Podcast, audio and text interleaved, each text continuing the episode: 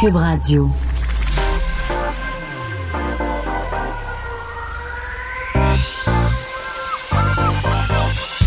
Même l'été, le midi, faut rester informé.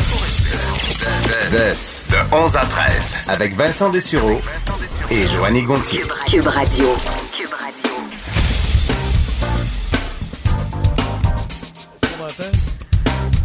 Allô? Bon mardi, on est là. Euh, bonjour Joanie. Salut Vincent. Comment ça va? Ben, moi, ça va très bien. Oui. Toi? Ben, ça va, ça, va bien, ça va bien.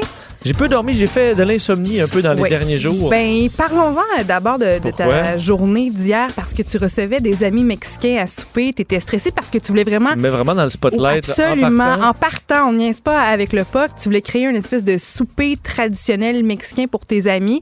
Mais l'ensemble de ta journée a été une pure catastrophe avec des espèces de- d'imprévus euh, l'un Ouais, après dirait, mais tu l'autre. sais, des fois, il y a des journées de même là, où il n'y a rien qui, rien qui se passe. Puis euh, c'était ça, là, un peu hier. C'est-à-dire que ben, j'ai, j'ai pas dormi de la. Moi, je dors quand même bien, Ouais. généralement, mais euh, de temps en temps, je vais sauter deux jours. Où ça se passe, je sais pas pourquoi, mais euh, et tu sais c'est un peu comme je pense qu'ils appellent ça de l'ivresse mentale. Ouais. C'est que tu ton cerveau il est sur le gros party là, chante des chansons, pense à mille, tu sais incapable de dire OK, puis là, t'as beau faire n'importe quoi, relaxer, il- alors ça faut t'attendre que ça se passe. là. Tu peux pas te je- mettre en mode neutre, ton cerveau il spin, puis toi tu Ouais, vas te reposer. je me stresse pas avec ça. Tu sais, moi, je suis conscient que je mourrai pas d'une nuit blanche, puis j'attends que ça finisse, mais tu sais, il n'y a pas grand-chose à faire. Alors, je- hier, hier euh, plutôt fatigué.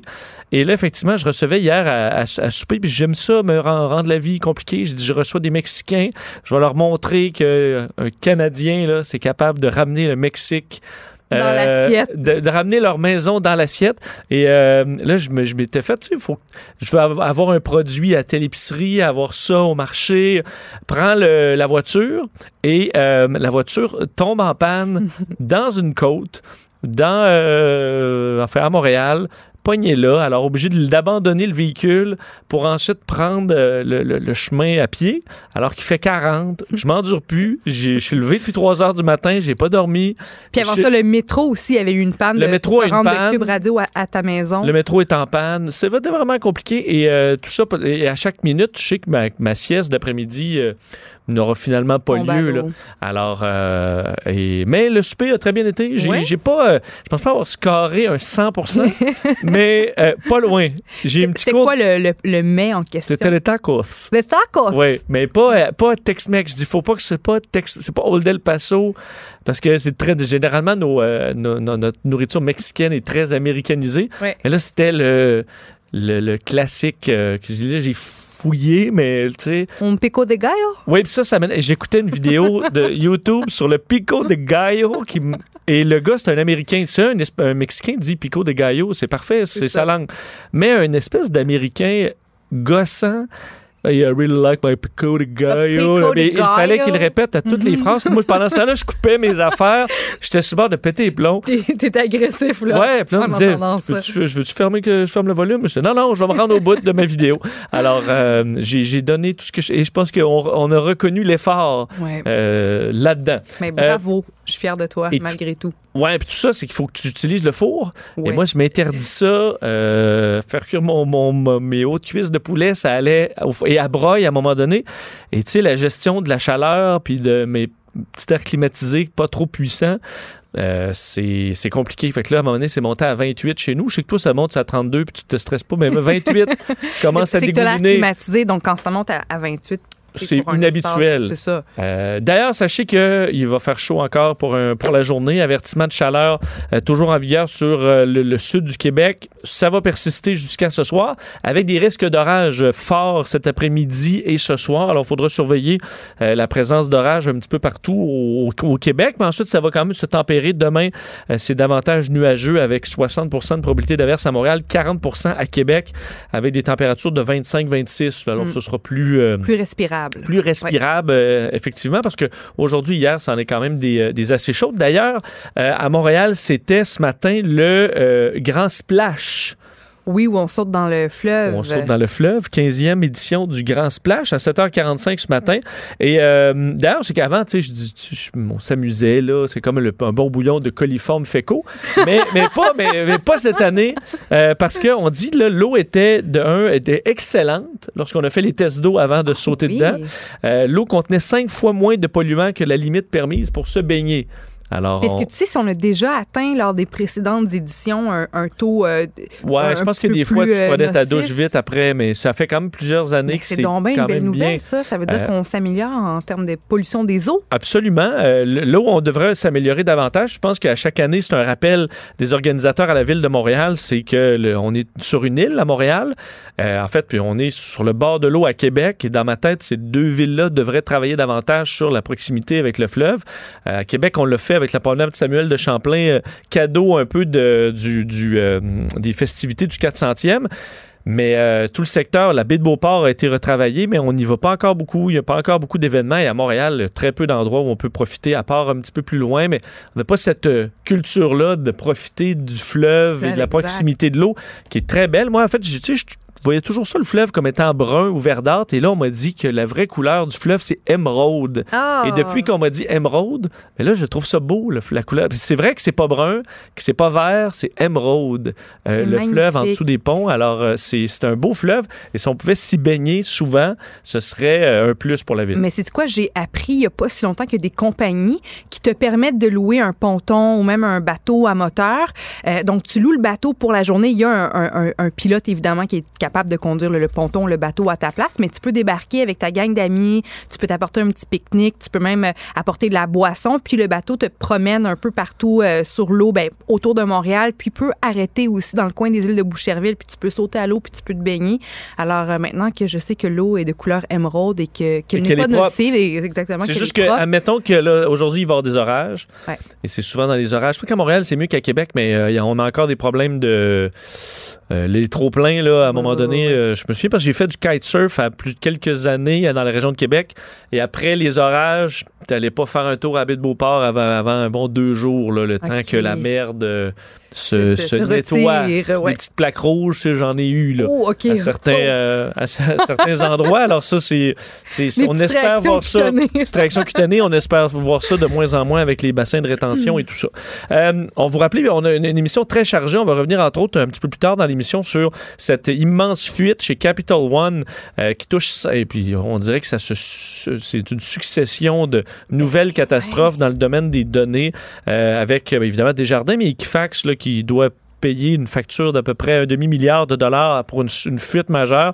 Là, c'est 106 millions d'Américains euh, qui ont vu leurs données euh, ben, être volés carrément, dont 6 millions de Canadiens. Heureusement, c'est de- dans le. Ben, heureusement, c'est pas heureusement, c'est quand même énorme. là, un million de numéros d'assurance sociale. Puis là, on dirait, bon, les numéros d'assurance sociale, finalement, euh, après, s'il y a une, deux fuites de même par année, ça. une année, ça va valoir quoi, là, le numéro d'assurance sociale? Là, on va en parler avec un expert un petit peu plus tard. Est-ce que ça risque d'amener encore comme euh, tentative d'hameçonnage qui vont se, euh, se multiplier dans les prochains mois et les prochaines années?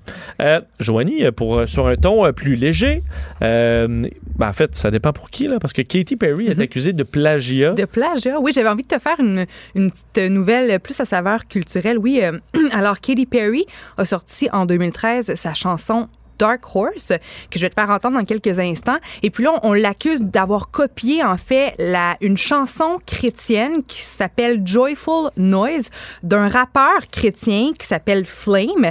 Euh, puis, euh, donc, c'est la conclusion à laquelle est arrivé à l'unanimité dans une cour de Los Angeles un jury de neuf personnes. Alors, je te fais écouter les deux extraits. D'abord, la tune Dark Horse de 2013 de Katy Perry et par la suite, Joyful Noise, tune de 2008. Puis on en discute après.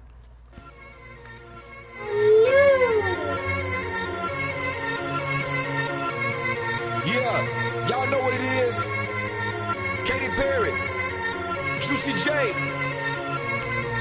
Uh huh. Let's rage. Donc, ça, c'était Katy Ok, Perry. on se souvient, ouais. Ça a joué quand même pas mal. Ouais, et là maintenant la deuxième chanson, euh, celle de qui, euh, celle sur, euh, de, de qui elle aurait plagié, là, Plagié. la formulation de la phrase. Le rappeur euh, chrétien. oui, exactement, on l'écoute.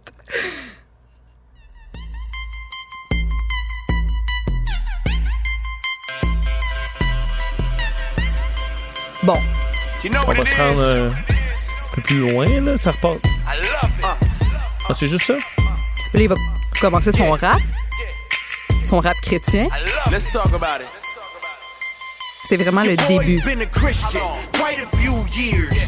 C'est plus, là, en fait, c'est relié à, à la trame de fond, là, le, le, le début, là, le, le- le ton qu'on entend, le, le- le rythme, le, le beat de trame de fond. Donc ça, c'est une chanson, euh, c'est- vraiment, c'est c'est vraiment basé sur, sur la, la trame de fond uniquement, pas sur le- les paroles ou, ou pas sur le, le rap.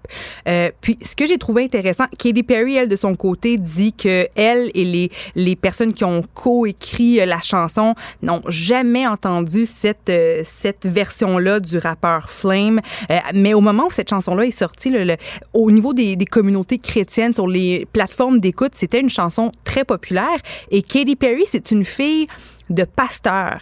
Elle a grandi dans un milieu chrétien assez strict. Elle a commencé en chanson en, participant à des chorales. Elle chantait du gospel. Elle a même sorti un premier album à saveur euh, euh, gospel, justement, à musique un petit peu plus chrétienne avant qu'elle s'affranchisse de, de ce milieu-là plus, plus religieux.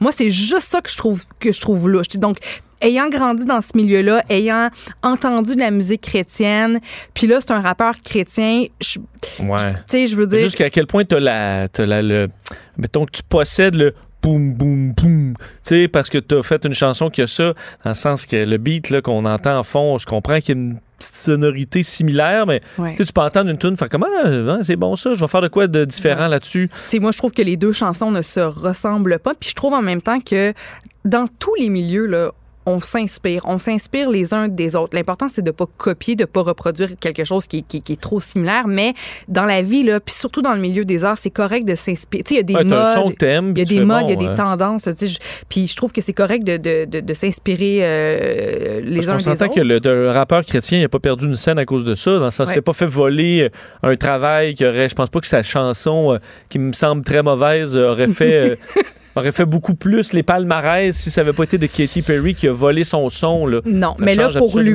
Est-ce qu'il va être dédommagé quand Ben, même? Là, je pense que la- la- le, le- le- le- ça va être appelé en appel, là, si on veut. Donc, Mhm. c'est pas terminé, mais pour le moment, ce qu'on sait, c'est qu'à l'unanimité, un jury de neuf personnes a accusé Katy Perry.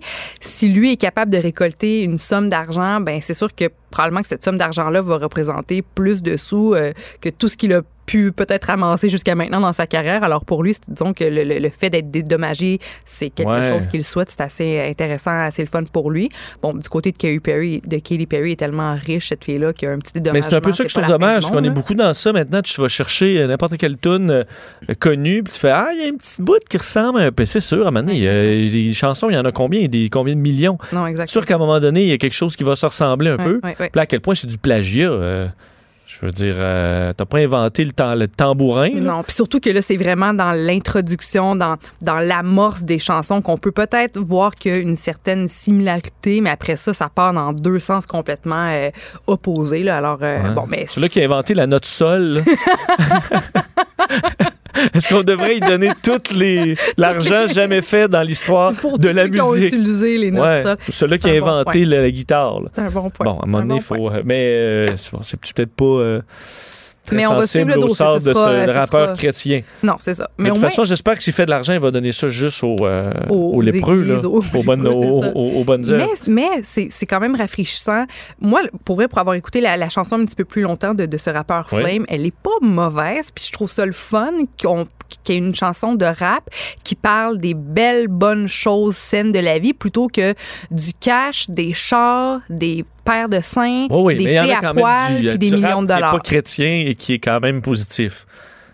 Ben, Macklemore, oui, OK, en fait, je suis d'accord, mais Macklemore euh, parle Ouais, toujours de son dur mais- passé pour... euh, mais bon, ça, c'est un autre dossier, Ouais, mais... bon, Mais de... au moins, c'est c'est la- l'aspect positif de, de cette chanson, c'est du rap, mais qui est vraiment positif et qui est motivant pour les jeunes. Penses-tu que Jean Tremblay écoute ça dans son, euh, dans son Oldsmobile? Non, mais peut-être que les enf- petits-enfants... Ah, peut-être. Peut-être. Euh, parlant d'enfants, tu me fais Oui. un beau lien là-dessus parce que euh, un phénomène qui est, qui est devenu très populaire, entre autres par les réseaux sociaux, pour avoir montré déjà des vidéos du genre à Salut Bonjour, euh, ce qu'on appelle les Gender Reveal Party. des party de Dévoilement dévoilement, de de, sexe, genre ou de de, genre, sexe ouais.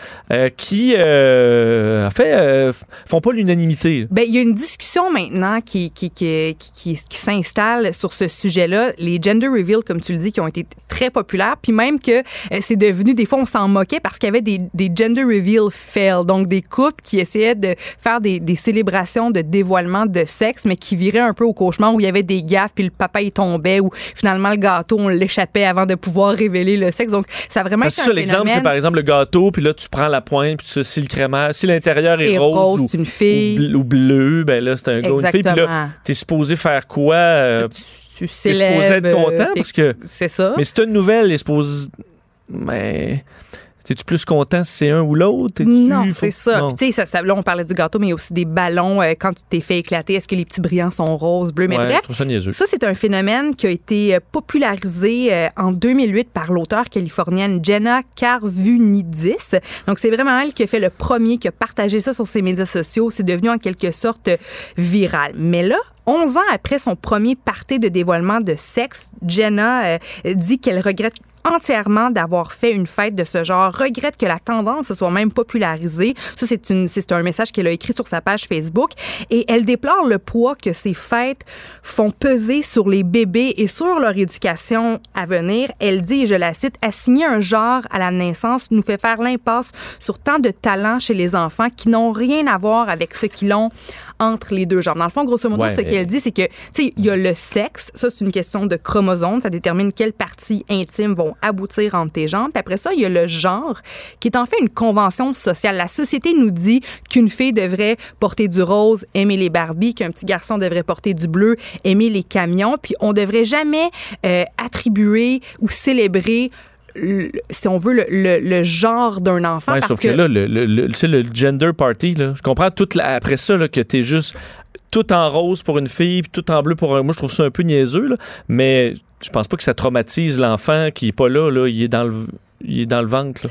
À Oui, quel point ça, non, mais- ça y met une pression, le fait qu'il y a eu un party, mettons, qu'il y a Ben, 5 ans, là, Non, je suis pas d'accord. Je suis pas d'accord parce que avec des confettis. Nos, nos parents prennent des photos de nous à nos anniversaires de un an, nous prennent en masse en photo quand on est bébé. Là, imagine dans ta cour, t'as toute ta famille qui est réunie. Tout le monde a hâte de voir si ta mère tout va avoir un petit Tout le monde garçon ou une fout, les- fille. On va se dire, là. Ben, c'est tourné en vidéo. Puis là, avec les médias sociaux, ben, ça, ça reste en ligne pour toujours. Fait que moi, là, je te donne l'exemple. Si moi, je suis, j'ai un vagin, donc je suis une fille, mais que moi, dans les faits, je suis plus tomboy, puis je m'identifie plus à euh, un genre masculin, que j'aime m'habiller en garçon, que je me coupe les cheveux courts, que mes intérêts sont davantage reliés à ce Oui. que les garçons aiment que les filles. Ben, moi, de voir que ma mère a fait un gros party, puis que tout le monde braillait en voyant que j'étais une petite fille, qu'on m'habillait déjà en rose après ça, quelques mois après ma naissance, qu'on me donnait des Barbies, des poupées. Là, moi, je me sens poche de décevoir. Je me Ouais, sens poche que tout le monde était donc heureux d'avoir Mais une tu- fille. Puis non, puis je, je regarde ça après ça, là, mettons, à 10 ans, je regarde ces images-là de moi à 2, 3 ans ou le gender reveal, puis je me dis, ah, ma mère était donc contente d'avoir une petite fille. Parce quoi, elle qu'elle aurait pleuré s'il avait eu l'autre puis- sexe? Ben, non. Parce que je veux dire, dans ma tête, si un jeune passe par là, puis j'ai rencontré, puis j'ai eu en entrevue des trans, puis ils ont des histoires que je trouve fascinantes, de courage et tout ça, à mon avis, là, si tu as à passer à travers ça, écoute, le gender reveal party, c'est le moindre de tes soucis. Là. Je pense que Je le fait que c'est. Faut, moi, je trouve pas. Je suis pas un grand tripeux de ça, c'est que pourquoi accorder tant d'importance? Moi, c'est surtout ça. C'est pas de donner une pression ou l'autre, c'est de dire, ben, t'es supposé être content des deux, là. Pourquoi tu Exact. fais un- des feux d'artifice roses ou des feux d'artifice bleus ou, je veux dire, puis pourquoi t'écœurais, là, tout le voisinage avec ça, Faites-vous, vous êtes un couple, là, papa, maman. Ouais. En dehors de ça, là, le sexe, là, j'en ai un peu rien à foutre, là, que mes amis, je un gars, une fille. Ouais. Je vais être content dans les deux cas. Donc, pourquoi faire? Parce que des événements de bébés, là, ils en avaient déjà 56. Alors, euh, de- ben, c'est- non, mais je veux dire, il y a plein, dire, là, on s'entend, il y a plein d'affaires. Donc, un gender reveal party, Exact. faites ça entre vous, là, puis annoncez-le aux proches. rassemblez-vous euh, avec ceux que vous aimez, puis célébrez le fait que la, la maman porte un enfant Porte la vie, en elle, ouais. porte la vie, puis, puis que ce soit un vagin ou un pénis, ben ça sera ça, puis on le verra au moment de la naissance. Mettez des couleurs, toutes les couleurs du monde, mais, mais, mais bref, son point, c'est de pas, c'est de pas tout de suite accorder euh, une identité, si on veut, basée sur les conventions sociales du genre à un enfant parce que il ou elle a un pénis ou un vagin. Puis je pense que Mais est-ce que c'est pas, si un pénis, c'est quand c'est comme vraiment pas une convention sociale non, non, que c'est un ça. garçon? T'as- T'as le sexe, mais elle a dit pas parce qu'un pénis qu'il faut que je lui associe tout de suite euh, ce que la société. Ouais, ça, là, il s'en rend pas, il est pas là, là, à l'événement. tu sais, tu y mets pas une pression avant qu'il soit né, là. Mais je pense que Bon, c'est. C'est sûr, s'ils regardent la vidéo, là, mais là, je trouve ça pousser un peu pense ce que lien-là, là, dire que ça va leur les fucker les enfants dans la tête. Mais elle, je pense que sa motivation pour, pour, pour établir cette discussion-là, c'est parce que sa petite fille, Bianca, celle, qui, euh, celle pour ça. qui elle avait fait le premier party de, de dévoilement de, de sexe Ouais, de genre. Ben, c'est une petite fille, mais qui s'habille en garçon puis qui a les cheveux courts. Fait qu'elle, elle s'est dit, bon, ben, ça y est, moi, j'ai fait ce party-là, c'est devenu un petit peu viral. Ma fille, à voit aujourd'hui, alors qu'elle se comporte plus comme un petit garçon. Elle voit qu'à l'époque, j'étais donc contente avec des robes puis mon rose puis ci puis ça d'avoir une s'est petite fille. bon, j'ai trouvé là, mon enfant. elle doit se sentir déçue ou euh, triste de décevoir sa maman. Ouais, C'est ce juste que moi, dit. je, je pense que en général, vous surestimez à quel point les gens s'intéressent vraiment au sexe de votre enfant pendant que vous êtes enceinte. là. Alors, je pense que c'est un événement qui peut se faire Ben, entre vous. Ben Vincent, moi, j'ai connu bien des gens qui étaient déçus en apprenant qu'il y avait un petit gars ou une petite fille parce qu'ils voulaient le Ouais, mais là, je te parle en dehors des parents. Ouais, OK. Je dis, je pense, vous sous-estimez à quel point les gens s'en foutent du, du sexe de votre enfant en dehors de votre couple. C'est ça. Euh, puis encore là, dans votre couple, ça devrait être, euh, bon, un ou l'autre, là, ça devrait vous rendre joyeux. Alors effectivement, on peut peut-être passer à autre chose, mais de là, euh, j'embarque pas dans tout son argumentaire que je trouve un petit peu, un petit peu intense. Merci, Joanie. Merci. On pourra continuer ce débat dans les chaumières. On va revenir et parler musique avec Stéphane Plante. Cube Radio. De, de 11 à 13. Pour nous rejoindre en studio, 187 Cube Radio. 1877 827 2346. Plante de Disque Dur qui est avec nous. Salut Stéphane. Salut. Ça va bien? Et oui, toi? Euh, Très bien. Et euh, on, c'est la deuxième fois en deux jours qu'on parle de Nirvana, ce qui est quand même euh, oui, spécial. ce qui est assez rare pour un groupe euh, qui n'existe plus depuis 25 ans, mais dont on parle de toute façon assez régulièrement dans l'actualité musicale. Ben là, c'est par euh, Kanye West euh, qu'on... qui l'eût cru? Qui l'a cru? On ramène Kanye West. Euh, juste pour se situer, Kanye West, depuis janvier, il fait des Sunday Service. En fait, il- c'est comme s'il était à la tête d'une célébration de la parole. C'est ouais, c'est c'est beau, c'est fait à l'extérieur. Il exprime sa Il y a- foi. écoute, il y a, il y a des tout centaines le monde de en personnes, blanc, là, tout le monde euh, en oui, blanc. oui, oui. Mais c'est pour avoir, euh, ben, parce que je suis Kim Kardashian sur Instagram, je suis c'est embarrassée là. elle mais qui- c'est c'est elle qui filme là, puis c'est même moi C'est là, on dirait vraiment une secte, là.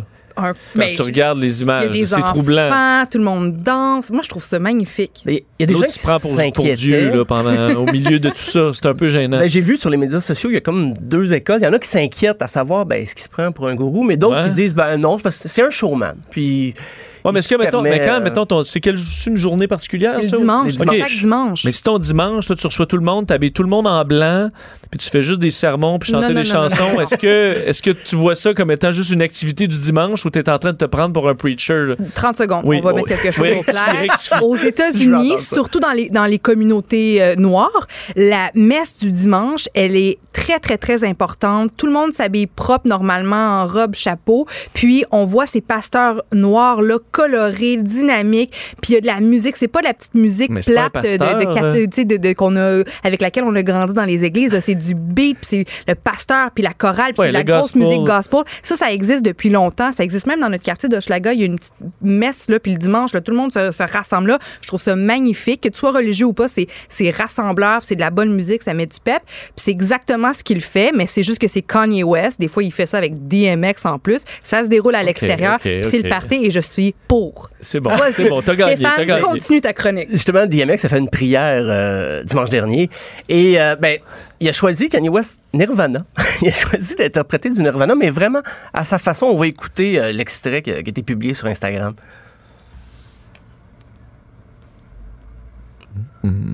Don't be late. Just confess. He'll do the rest. Christ is here. Hallelujah. Hallelujah. J'aime ça. On est party poigné. Ouais, je- écoute. Ben, c'est les arrangements euh, comme ça que des voix, c'est quand même surprenant. C'est D'ailleurs, c'est la seule chanson au monde que je suis capable de faire à la guitare parce que c'est les accords, les accords les plus simples. Euh, mais, euh, ouais, OK. voilà, c'est une.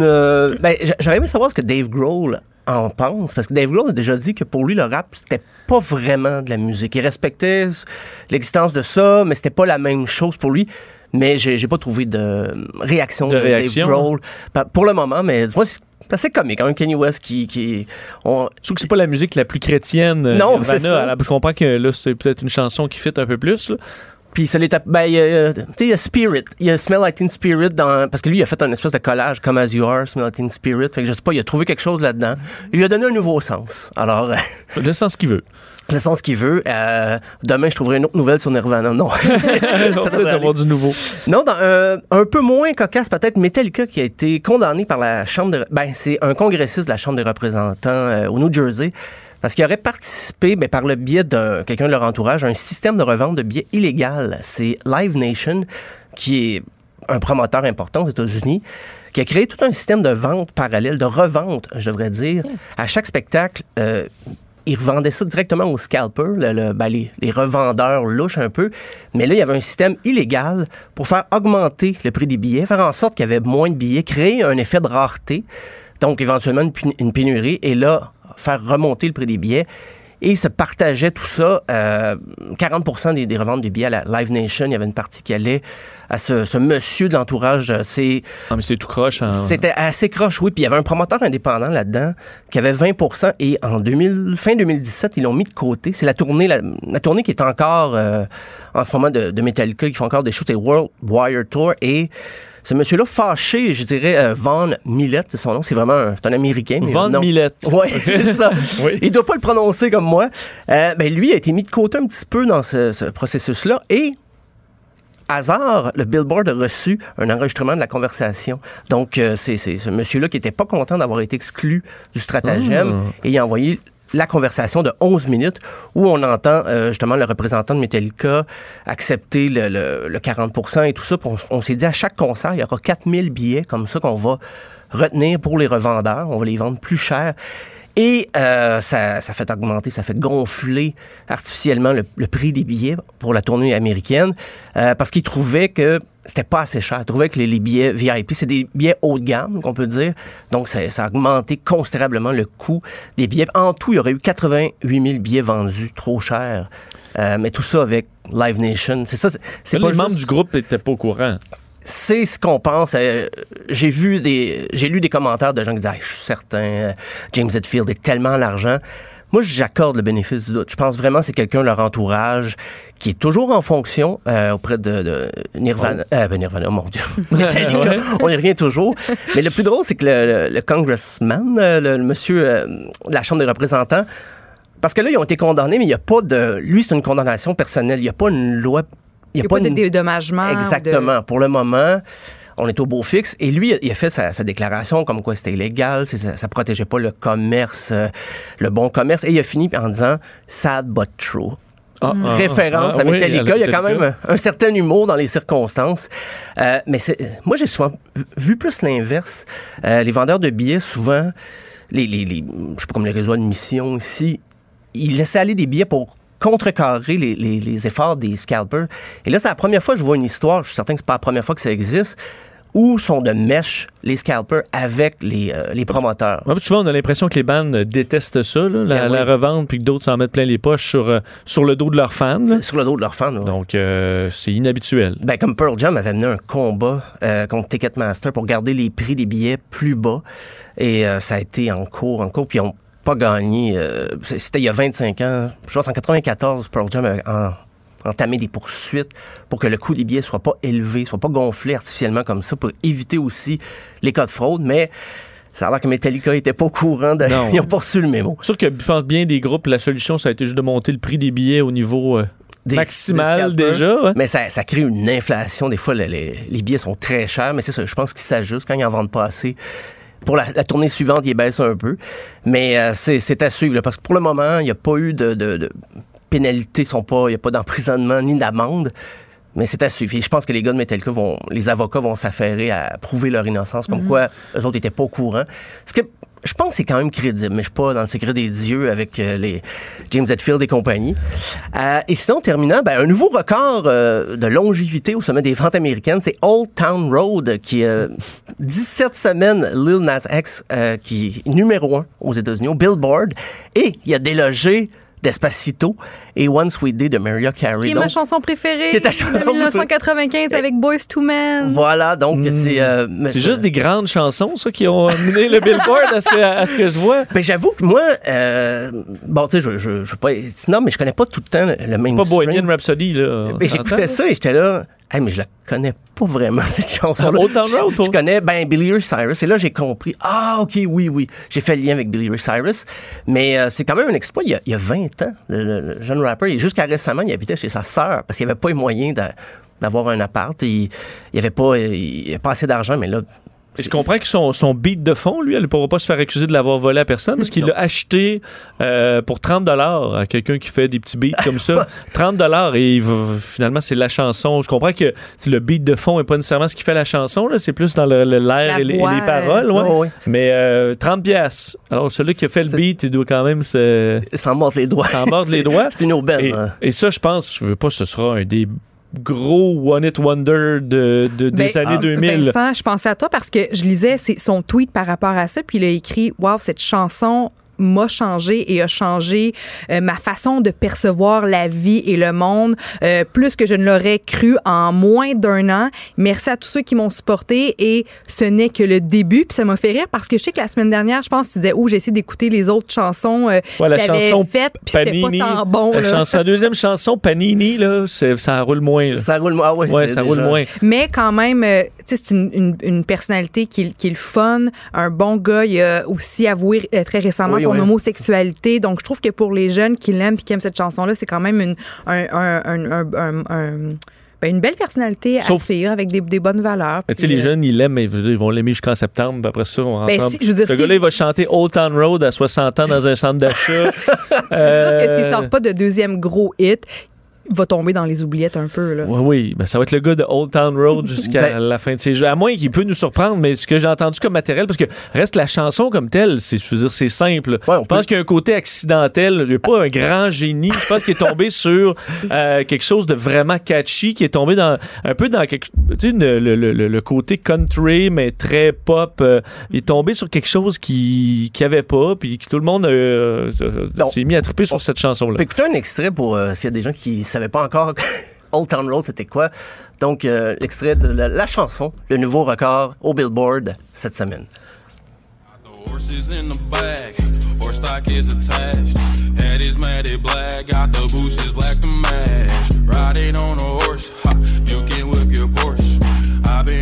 Valley, you ain't been up off that porch now. Can't nobody tell me nothing. C'est un peu comme sur le rythme que d'un cheval, là.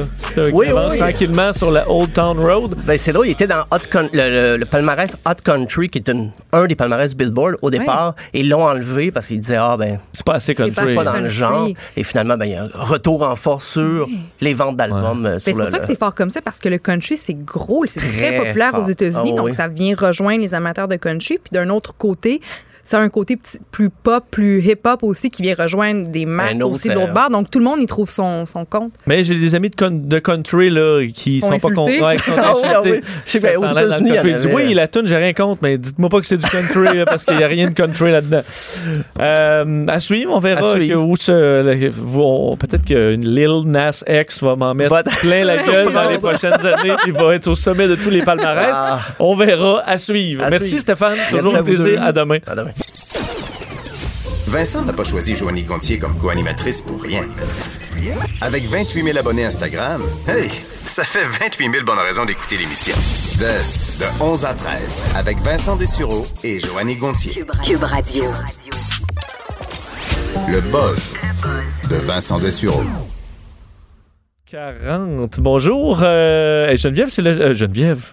Pourquoi ça m'a comme, euh, ça m'a comme fait un brain freeze? C'est la journée internationale de l'amitié. Oui, il y a une journée internationale de l'amitié qui a été ben, proclamée officiellement en 2011 par l'ONU pour promouvoir l'amitié entre les peuples, les pays, les cultures et les individus et inspirer autant que faire se peut les efforts de paix entre communautés. Alors, Vincent, que Oui. je considère comme un grand ami à moi, Ah, merci. bonne journée internationale de l'amitié. Mais je trouvais ça niaiseux quand j'ai entendu ça ce matin, mais après ça, euh, j'ai dit, ben, je, je, suis allé- je suis allé voir. euh, en fait, j'ai envoyé une bonne, bonne journée de l'amitié à un de mes amis qui me dit T'as-tu juste inventé ça aujourd'hui? Je dis Non, non, non. Là, j'envoie le lien vers l'ONU qui, qui, qui travaille sur cette journée-là. Puis je trouvais ça drôle au début, mais reste que l'amitié, c'est important. On Oui. dit c'est la famille qu'on choisit. hein. Exact. Et euh, il, faut, euh, il faut en prendre soin. Alors aujourd'hui, vous pouvez avoir une réflexion et vos vieux amis, là, ceux que des fois vous perdez de vue, mais que avec qui ce sera toujours le même lien aussi fort, leur envoyer un petit, euh, un petit message un petit de- mot. d'amour et d'amitié. une Mais- vieille photo là, de vous en train d'avoir un beau souvenir. Mais c'est parce que, tu sais, il y a des, des journées pour absolument tout. Là. Le journée de la guimauve, journée de l'épilation. Ouais, ouais, ouais, euh, je veux dire. C'est pour ça que euh, les journées à à un moment donné, donné, on, on, on les suit plus. à. Là. C'est ça, puis on accorde moins d'importance, j'imagine, aux autres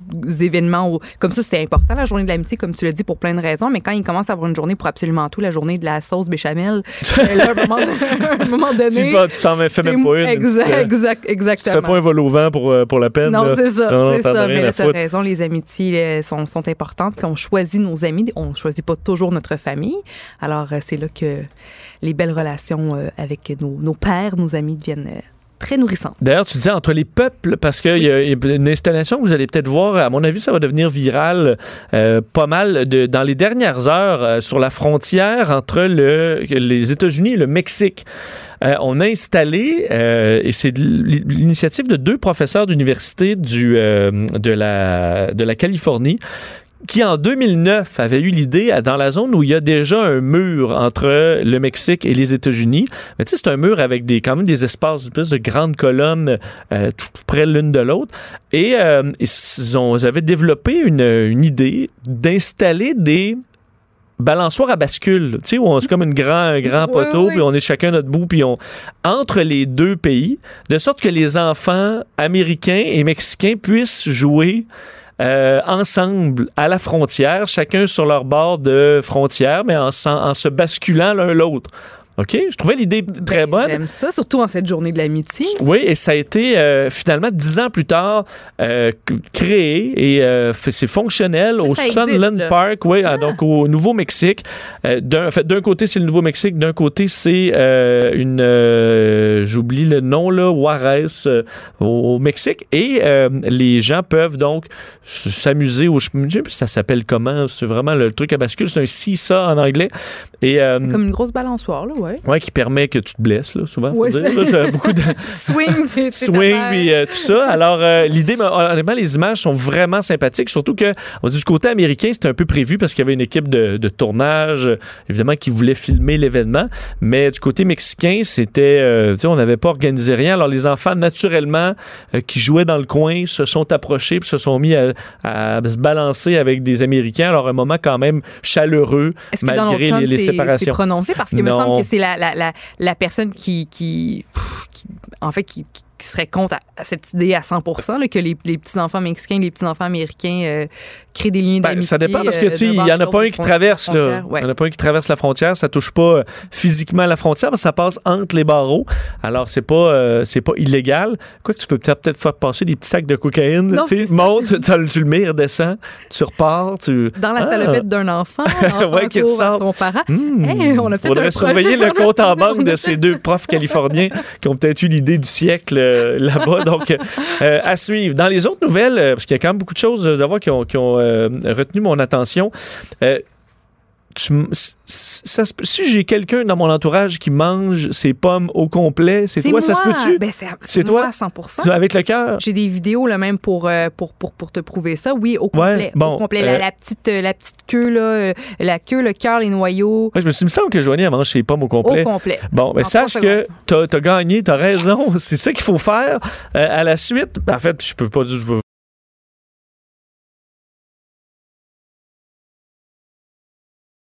On, c'est pas bon. Manger le cœur, ça goûte pas bon. Ben, je Ça trouve doit être plein d'espèces de miettes Ben, et de pépins.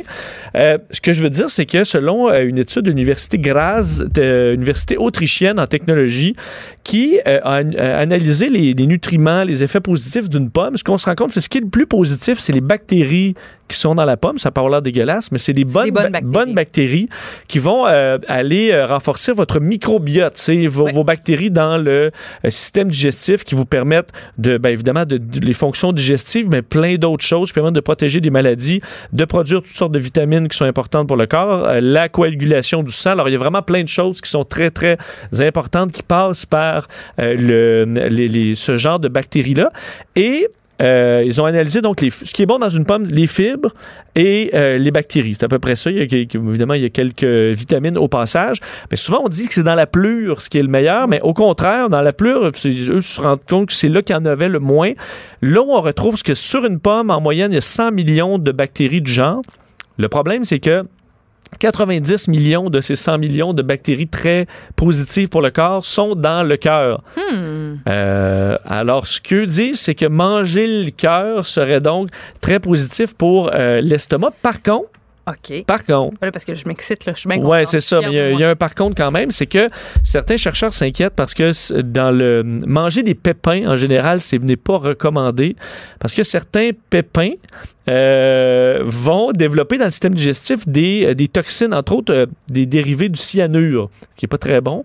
On s'entend. Alors ça, c'est vraiment pas bon. Sauf que c'est pas beaucoup là. Tu sais, tu sauras que tu manges un plat de pépins. Ben, Alors, c'est pas supposé être énorme, mais certains chercheurs disent oui, il y a des avantages à manger la pomme au complet, mais il y aurait des désavantages aussi. Alors, est-ce qu'un surpasse l'autre? On le sait pas encore. ben c'est quoi? Il y a une fille que je suis sur Instagram, une américaine, qui est une espèce de blogueuse. euh, Mangeuse de pépins? Exactement. Mais elle, elle, elle- elle écrivait sur Instagram, elle dit Moi, je mange très bien, je fais du sport, je fais du yoga, je con- consomme pas trop d'alcool, je dors bien. Bref, je fais absolument tout pour, euh, pour avoir de l'énergie puis pour être en santé. Pourtant, ça fait des années que je suis constamment et inexplicablement brûlée. Elle est allée voir un médecin, puis le médecin lui a dit tous les fruits et les légumes que tu manges, enlève, une tomate. Les pépins dans une tomate, enlève-moi ça. Bon, les poivrons, on enlève toujours l'espèce de milieu avec, avec les petites graines, mais des fois, il y a des petites graines quand même qui se retrouvent dans l'eau. dit. Ouais, elle me disait que euh, le, ce- ou- bon, un médecin, je sais pas quel type de médecin, mais c'était, c'était elle est allée Un consulter un du spécialiste un médecin de l'âme. qui lui a dit qu'il fallait enlever absolument tous les pépins. Tu sais, un melon d'eau. à l'école de la vie. Ton, ton médecin a son diplôme à l'école de la vie. Pendant la pause, je vais aller voir, Ouais. euh, je vais aller trouver qui est ce, ce, ce, ce dit médecin. Parce que ça a beau être médecin, je veux dire, Bon. t'es pas, t'as pas fait une étude sur. C'est euh, peut-être un coach de vie aussi, mais elle, le message qu'elle a partagé à ses milliers et milliers, Ouais. milliers d'abonnés, c'est que, euh, contrairement à ce qu'on peut penser, les petits pépins euh, inoffensifs qu'on mange dans notre tomate, par exemple, ben, ça peut causer justement des toxines dans le corps, puis ça peut nous, nous Ouais, mais faire, là, nous faut sentir faire attention à- constamment. à Ben, partager c'est des, relié. des, des grossièretés C'est là, comme c'est ça. Mm. relié à ce que tu dis, n'est-ce pas, que, les, que manger des pépins. Non, on disait c'est quelques nocif. pépins. Là, on parle pas des pépins de tomates. Là. Euh, mais c'est quoi les autres les on autres, euh, disait, fruits entre autres, les, pépins? euh, les pépins de cerise. Je pense que vous mangez pas de pépins de cerise, les pépins de poire. les cocombes, les, les petits. Ah, les je me mange ça. mais je mange le- trois cocons par jour depuis que je suis enfant, là, puis je me porte très bien. Ben, bon, ben, ben, moi, je partage ce que j'entends. hein, Ben, c'est c'est- c'est ça le problème. Qui est en lien, qui est en C'est lien avec, ton, ton étude. Va- là, Ben, moi, j'ai une scientifique, Toi, tu me parles d'une fille sur Instagram qui a parlé à son médecin dont on ignore le nom. C'est une discussion. Médecin On- de la vie, discute. On médecin on- du, On est euh, dans le partage. on Oui, oui, oui, oui, partage. absolument. Juste qu'avant d'enlever pas vos pépins de tomates, euh, je vous le suggère pas avant de consulter votre médecin à vous, là, qui a eu son, son diplôme dans une. Son doctorat, là. son, son doctorat pour vrai, parce qu'on disait pour le, le- tout ce qui est microbiote, là, que finalement, ce qui était plus sûr, c'était par exemple du kéfir, du kimchi ou du yogourt que c'était plus sécuritaire que de manger. Elle dit de pas euh, vous enfiler juste des cœurs de pommes. là. Admettons, si votre chum ou votre blonde mange la pomme, puis toi, tu fais juste enfiler trois cœurs de pommes, c'est pas nécessairement bon. Mais, euh, Mais tout avec modération, parce que là, ce que je te dis, là, ce que je m'apprête à te dire là, là c'est un fait scientifique. Le kale, tu sais, il y a des gens qui, qui se lèvent le matin puis se font des gros smoothies avec du kale, du kale chaque jour. Le kale, quand t'en consommes trop, ça peut avoir un impact sur ta glande thyroïde. Donc, euh, tu sais, je veux dire, que ce soit des légumes ou des fruits, l'important, l'important, c'est de varier puis de, de, Ouais. de- de consommer euh, tout de façon euh, modérée, c'est-à-dire de changer constamment ce qu'on mange le plus possible. Parce Fait que que mettons des chips au ketchup, chose- chill- sel et au vinaigre, chips au sel barbecue. Non, mais, non, mais je, je, je ris, mais t'as de vraie vérité. Voilà. L'important, c'est de s'alimenter de façon euh, variée. On va rester dans la santé parce que je vous disais que je très peu dormi dans les derniers jours pour une raison que j'ignore. Mais Ça s'entend. euh, ça s'entend un peu, hein, on vient plus ricadeux dans ce temps-là. Mais le, euh, est-ce qu'on gère l'insomnie de façon euh, efficace dans notre société? On se pose la question parce que euh, on, euh, des, des chercheurs d'une université de l'Ontario, l'université Queens en Ontario, donc une étude canadienne aujourd'hui que très euh, euh, qui a été repris par The Guardian entre autres en Angleterre alors quand même un euh, quotidien d'importance qui parle de l'insomnie comme quoi présentement là, on gère beaucoup l'insomnie avec des somnifères Euh, et que au contraire ce qui serait le plus efficace ce sont des thérapies Ah oui. parce que le problème relié au sommeil, c'est souvent beaucoup plus dans la tête que, que, que au, niveau du, au niveau du corps et qu'une, euh, on dit là, une thérapie cognitive comportementale, cette fameuse euh, thérapie cognitive comportementale, aurait des effets de loin supérieurs à la prise de médicaments qui évidemment sont sont sont pas recommandés pour plein de raisons parce que ça peut créer l'accoutumance. euh, évidemment, ça peut avoir des effets secondaires, ce qu'une thérapie euh, on ne devrait pas avoir. Alors, ils ont fait euh, des, tests auprès de, donc de groupes de gens qui souffrent d'insomnie et ont utilisé soit des façons traditionnelles avec des, euh, des médicaments ou cette espèce de, de thérapie-là qui permet de- d'avoir une autre vision du sommeil. Ouais. Euh, d'entre autres, là, dans les trucs qu'on connaît quand même déjà, mais de pas se coucher, pour de pas rien faire autre chose dans le lit que de dormir. Là. Puis il peut avoir l'amour aussi. Là. ouais. Mais enlever le, le- le- le- tout, tout le reste, le téléphone, et que vraiment le lit soit associé euh, au, au- au sommeil. Donc, euh, plein de petits trucs comme ça qui permettraient de, euh, d'avoir un gain supérieur aux médicaments. Parce que selon leurs tests, auprès de, faut dire, entre à peu près 200 participants d'âge mix, alors c'est pas une étude immense, mais quand même, la, la thérapie comme telle euh, permettait une réduction d'entre 22 à 36 minutes du temps avant que la personne s'endorme. C'est quand même pas pire, après une demi-heure quasiment en moyenne. Euh, tandis que les, euh, les, les médicaments, c'était 4 minutes à peu près de gain. Ah. Alors, un gain qui est quand même de loin supérieur euh, aux médicaments selon, selon ça. Évidemment, il faut que la thérapie fonctionne. Euh, C'est-tu un bon thérapeute? Ce que d'ailleurs The Guardian fait comme analyse, c'est qu'on devrait davantage offrir du, euh, un, un suivi psychologique à des gens qui ont des problèmes comme ça, ce qui n'est pas toujours le cas dans nos, nos sociétés. Des fois, ça peut être difficile d'en avoir et que ça pourrait être une façon positive. Surtout que, veux pas, les problèmes de sommeil peuvent amener toutes sortes de problèmes au travail, au niveau de l'efficacité au travail, euh, de la maladie. Alors, c'est un gain que tu as d'avoir quelqu'un qui, qui, qui est reposé et efficace. Alors, c'est peut-être une façon de voir euh, différente le- le- le- les problèmes d'insomnie. Pour en avoir pris, moi, de- des somnifères, à un moment donné, à Salut Bonjour, tu sais, moi, je- tu me connais, là, je j'arrivais pas à dormir, j'ai toujours eu des problèmes Ouais. de sommeil. Puis je suis d'accord que le fait que quand ton cadran sonne à, mettons, à 2h30, tu viens vite angoissé quand il est 10 h puis tu te dis, il me reste juste 4h30 Absolument. pour dormir, Ouais. puis c'est déjà une mauvaise nuit. Puis là, c'est un cercle, un cercle vicieux parce que, bon, quand je prenais des, des somnifères le lendemain, là, je, je me sentais vraiment saoule au travail. J'étais étourdie, j'avais... On dirait que mon cerveau était coincé dans un nuage. Tu sais, j'étais pas vide d'esprit, j'étais pas chère, j'avais moins de répartie.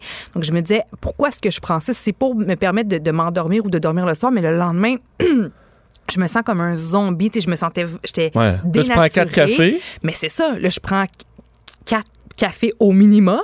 Puis après ça, ça fait que là, j'ai un petit stress, j'ai de l'anxiété. Puis le soir, je suis pas plus capable de non. dormir. je me rebourre de, de, de somnifères. Puis moi-même, je te dirais que c'est des somnifères que je prenais qui, qui devaient ne pas créer d'accoutumance, euh, généraient en moi entre autres, des épisodes de, de somnu, somnu, so- so- so- De somnambulisme. Merci, merci. Somnambulisme, crime, c'est moi qui Ça, c'est la puis C'est moi somnambulance. qui déparle depuis le début de l'émission, le, du somnambulisme. Euh, donc, c'est ça. Fait que là, Ça, moi, ça peut être très drôle, mais aussi euh, ben, pas l'idéal. parce Ouais. que je veux dire, euh, bon, moi, j'ai, ça, non, j'ai quand même fait des, des, des, des drôles, des drôleries. là. penser que la salle de bain, euh, que la bolle de toilette, c'était une affaire. Alors que, pas. que Oh, ça ne l'était pas. Bref, ce sera pour une autre, une autre journée. Oui. Mais, mais j'ai commencé, moi aussi, à, à- à me virer vers d'autres, d'autres euh, options plus naturelles. Et ce qui m'a réellement aidé, moi, là, c'est le- l'exercice physique. Je sais que l'exercice est bon pour une panoplie de choses, mais le fait de me brûler, d'être physiquement brûlé, on dirait que j'avais même plus l'effort de penser mentalement à, tous mes stress, puis j'ai réussi à m'endormir. Puis là, tu vois, je prends l'habitude de marcher euh, au travail chaque jour, donc je marche au moins deux heures par jour, puis le soir, Vincent, là, je dors. Puis ça m'est jamais arrivé. Là. Ça fait 10 ans que je dors pas. Puis là, en travaillant en cube, en, en me forçant à marcher chaque jour, là, je dors comme un, un- comme un bébé. Bon, alors, tu vois, ça n'a pas passé par les, les médicaments, effectivement. Voilà. Alors, il y a peut-être des façons euh, différentes de voir ça. C'est bien. Quelle belle histoire. Alors, euh, plaisir hein, de partager ça, ça avec peut vous donner de, de l'espoir, ceux qui dorment, euh, ceux qui dorment mal. Et en terminant, bon, on reste en quelque sorte sur la santé et les, et les médecins, parce que je voyais au- au- aux États-Unis, noter, c'est le magazine Time qui notait une problématique nouvelle. C'est que les, les médecins aux États-Unis ont une nouvelle approche euh, auprès des enfants qui arrivent avec certaines blessures, des fractures ou des échymoses ou peu importe, euh, qui s'appelle euh, le, le Think Less, Screen More. Je vais vous expliquer ce que ça donne, mais en gros, c'est que y a de plus en plus de parents qui doivent, qui sont confrontés par des médecins à des tests pour vérifier si leurs enfants ont été victimes d'abus ou de coups.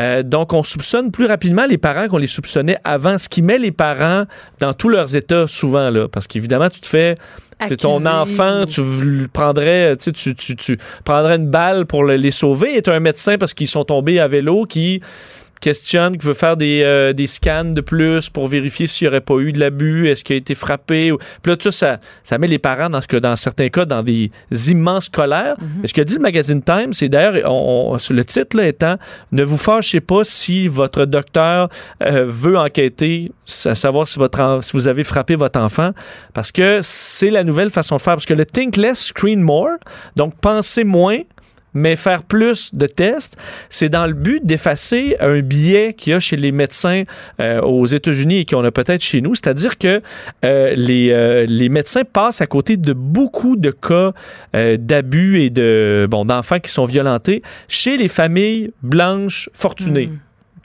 Euh, parce que les médecins, dès que les, bon, on parle de, fait de familles afro-américaines, familles pauvres, là, rapidement, le médecin a tendance à aller investiguer sur ce qui, ce pourrait avoir eu des coups et tout ça. Mais une belle petite famille, euh, même chrétienne, blanche, euh, on ne faisait pas les tests suffisants, de sorte qu'on passe à côté. On dit, là, chez, chez les, euh, les, les adolescents, euh, un cas sur trois n'est pas repéré par les médecins puis euh, confondu avec d'autres blessures. Euh, c'est des chiffres qui existent depuis presque 20 ans maintenant et qui confirment cette tendance-là. Alors, dans le but d'effacer ce biais-là chez les médecins, on fait, au lieu que le médecin y ait de son opinion à lui, on utilise tout simplement un code. Si l'enfant est blessé à tel endroit ou un tel type de blessure, tel type de blessure, tel type de blessure, automatiquement, ça s'en va à l'étape suivante euh, d'enquête. Alors, le médecin peut dire, moi, regarde, madame, vous avez l'air d'une mère sans histoire. Moi, je vous fais confiance à 100% mais j'ai pas, le choix. Euh, on doit faire. Alors, ça permet de contourner ce biais-là du médecin et s'assurer que dans tous les cas euh, qui représentent certains types de blessures, il y a une enquête jusqu'au bout. Et euh, je trouve d'un l'idée euh, l'idée excellente parce qu'on dit que certaines familles que les, les médecins ciblaient après ça, c'était toujours le cas et que les autres familles où on peut endurer des cas de- de- d'abus sur des années, parce que le médecin c'est toujours le même, puis lui il fait confiance au, au petit couple blanc, puis il n'y a pas de problème. Alors, ce que les médecins disent, c'est les parents, fâchez-vous pas. C'est pas parce qu'on a nécessairement des doutes sur vous, c'est pas à cause que vous êtes des mauvais parents. C'est au contraire parce qu'on veut sauver le plus d'enfants possible d'abus. Alors, d'être rigoureux, euh, ça fait partie de ça. Puis ça va être généralisé à tout le monde, donc sentez-vous pas euh, euh, visé. Moi, d'ailleurs, j'ai marché à huit mois, euh, ce qui, je pense, est assez jeune.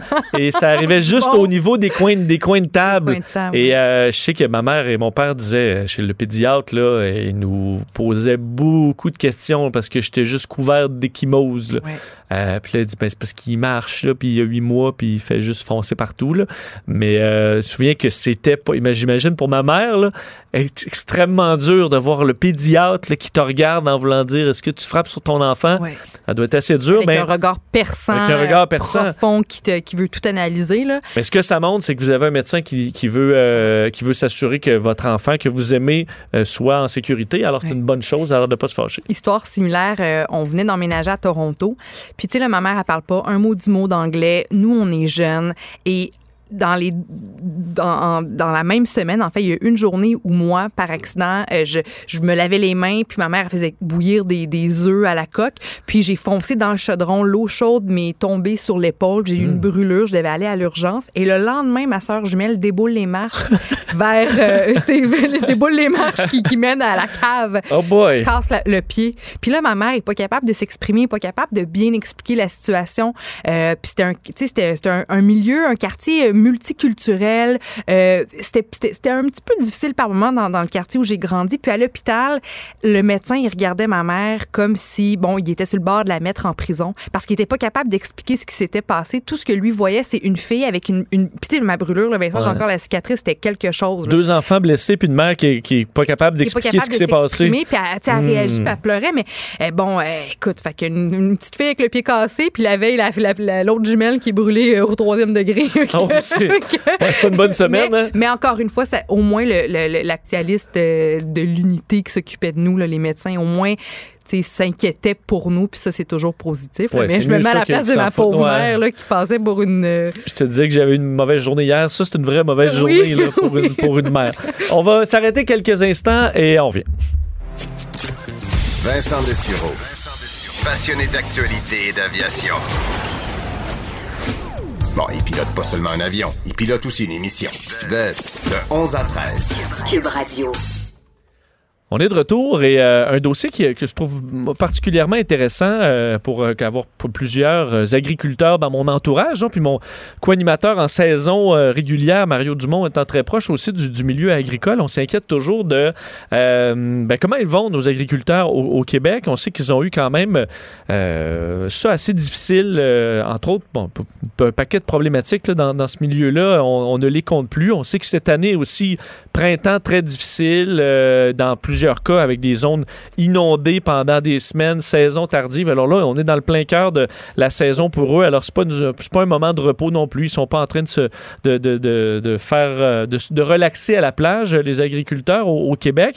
Et euh, une nouvelle problématique qu'on voit de plus en plus qui s'ajoute au, portrait pour les agriculteurs qui sont aux prises avec euh, la pression d'activistes véganes.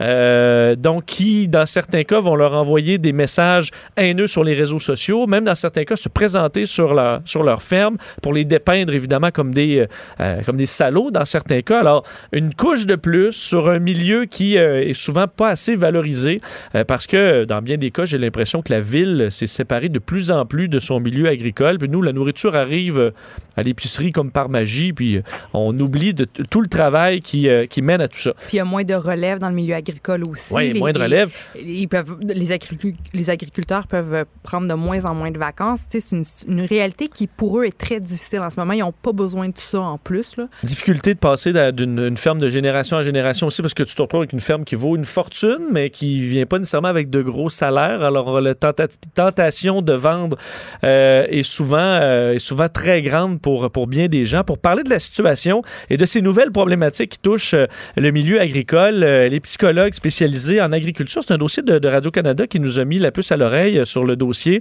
Euh, Pierrette Desrosiers est en ligne. Madame Desrosiers, bonjour. Bonjour, Monsieur Dessureau. Vous allez bien? Très bien, merci. Et vous? Euh, Ça va très bien. Euh, je le disais, je me trompe pas que quand même on arrive à plusieurs couches, disons, de problématiques qui touchent notre milieu agricole au Québec. Oui, c'est ça. Euh, moi, je vais bien, mais je dirais que le monde agricole, euh, bon, c'est questionnable et, et ce qui me préoccupe, parce que depuis 25 ans, là, je suis de très près dans le milieu agricole. Je suis moi-même issue du monde agricole, là. Euh, et euh, c'est la montée du mouvement vegan avec les animalistes, euh, abolitionnistes, euh, militantisme, on peut tous les mettre, là, et qui se font de plus en plus présents au Canada et là on le voit au Québec aussi dans les réseaux sociaux. euh, que ce soit dans les films même des, des producteurs agricoles, parce que on les voit apparaître un peu comme des trolls, hein, on pourrait dire, mais aussi de façon générale avec les messages qui sont véhiculés. Parce qu'on aurait pu penser que euh, le, le- milieu vegan, mais évidemment, on va pas gé- généraliser. Là, on parle de quelques individus, mais que on, va, euh, évidemment, on souhaite des produits de qualité, euh, et qu'on allait au contraire peut-être se retourner vers le milieu agricole positivement, mais il y a loin de ça parce qu'on on va aussi attaquer carrément ceux qui sont contre les, valeurs véganes, donc ceux qui produisent des, des- animaux, entre autres. Ah, Absolument, parce qu'il faut comprendre la différence entre le végétarien qui peut décider de ne pas manger de bœuf ou de il y a les ovos, les lactos, les pescos. Oui. Mais les véganes, par définition même, c'est euh, un mode de vie, une idéologie qui se veut sans, sans, sans toucher à aucun produit animal et qui est contre ça. Alors euh, aussi contre les, le zoo, euh, la chasse, la pêche, le cuir, la laine, euh, les abeilles, le miel. euh, bon. Alors, euh, on est on n'est pas du tout en faveur de la production. Et ce que je dénonce, et là je veux être clair par rapport à ma position, c'est certainement pas que quelqu'un fasse ce choix-là de s'alimenter ou de vivre sans produit animal. Bon, ça c'est, je pense que c'est le gros bon sens. C'est le traitement qu'on est rendu qu'on qu'on fait, c'est-à-dire qu'on fait des pressions sociales et politiques aussi, parce qu'il y a beaucoup de d'organisations à travers le monde. On parle de plus de 300 organisations véganes euh, répertoriées à ce jour. Mais ce qu'on va faire aussi en termes de propagande, on va on va euh, faire circuler des vidéos, des images chocs euh, qui proviennent de différents endroits où on va voir des, des parties de traitement qui n'ont pas de bon sens, on va se dire. Là. Euh, on peut, on est capable de ramasser 10 minutes dans une entreprise quelque part, dans n'importe où au Canada ou dans un autre pays. Puis on va faire circuler ça comme étant la norme. Et on va aussi utiliser des mots qui sont extrêmement violents d'un point de vue psychologique. Et là, je, je, au risque de choquer des auditeurs, peut-être pour ceux qui ne le savent pas, euh, et ça parce que je m'intéresse à ça, de euh, ce qui se passe au niveau mondial, mais c'est rendu aussi ici, là. Vous savez, on, on dit que, que le lait, c'est le résultat du viol de la vache, qu'on kidnappe les veaux, euh, euh, qu'on qu'on est des, des tueurs. Alors, c'est rendu que certains vont dire directement des agriculteurs sont tueurs, violeurs et kidnappeurs d'enfants. Voyez-vous, ça, pour moi, c'est mais absolument inacceptable. Et je pense qu'on ne, peut pas accepter ça comme société. Que quelqu'un fasse le choix de dire, moi, je suis pas à l'aise à manger de la viande, je suis pas à l'aise à manger d'aller au zoo, je veux pas de chasse et pêche, tu sais, ce sont des choix personnels. Mais là, on y va avec la diffamation, euh, atteinte à la réputation, et on fait véhiculer beaucoup de fausses informations quant au monde agricole aussi. Et là, c'est rendu qu'il y a des, ça se polarise et, et, et ça me questionne beaucoup parce que je vois passer ça dans les réseaux sociaux et ça vous l'avez dit, ça met une couche de plus.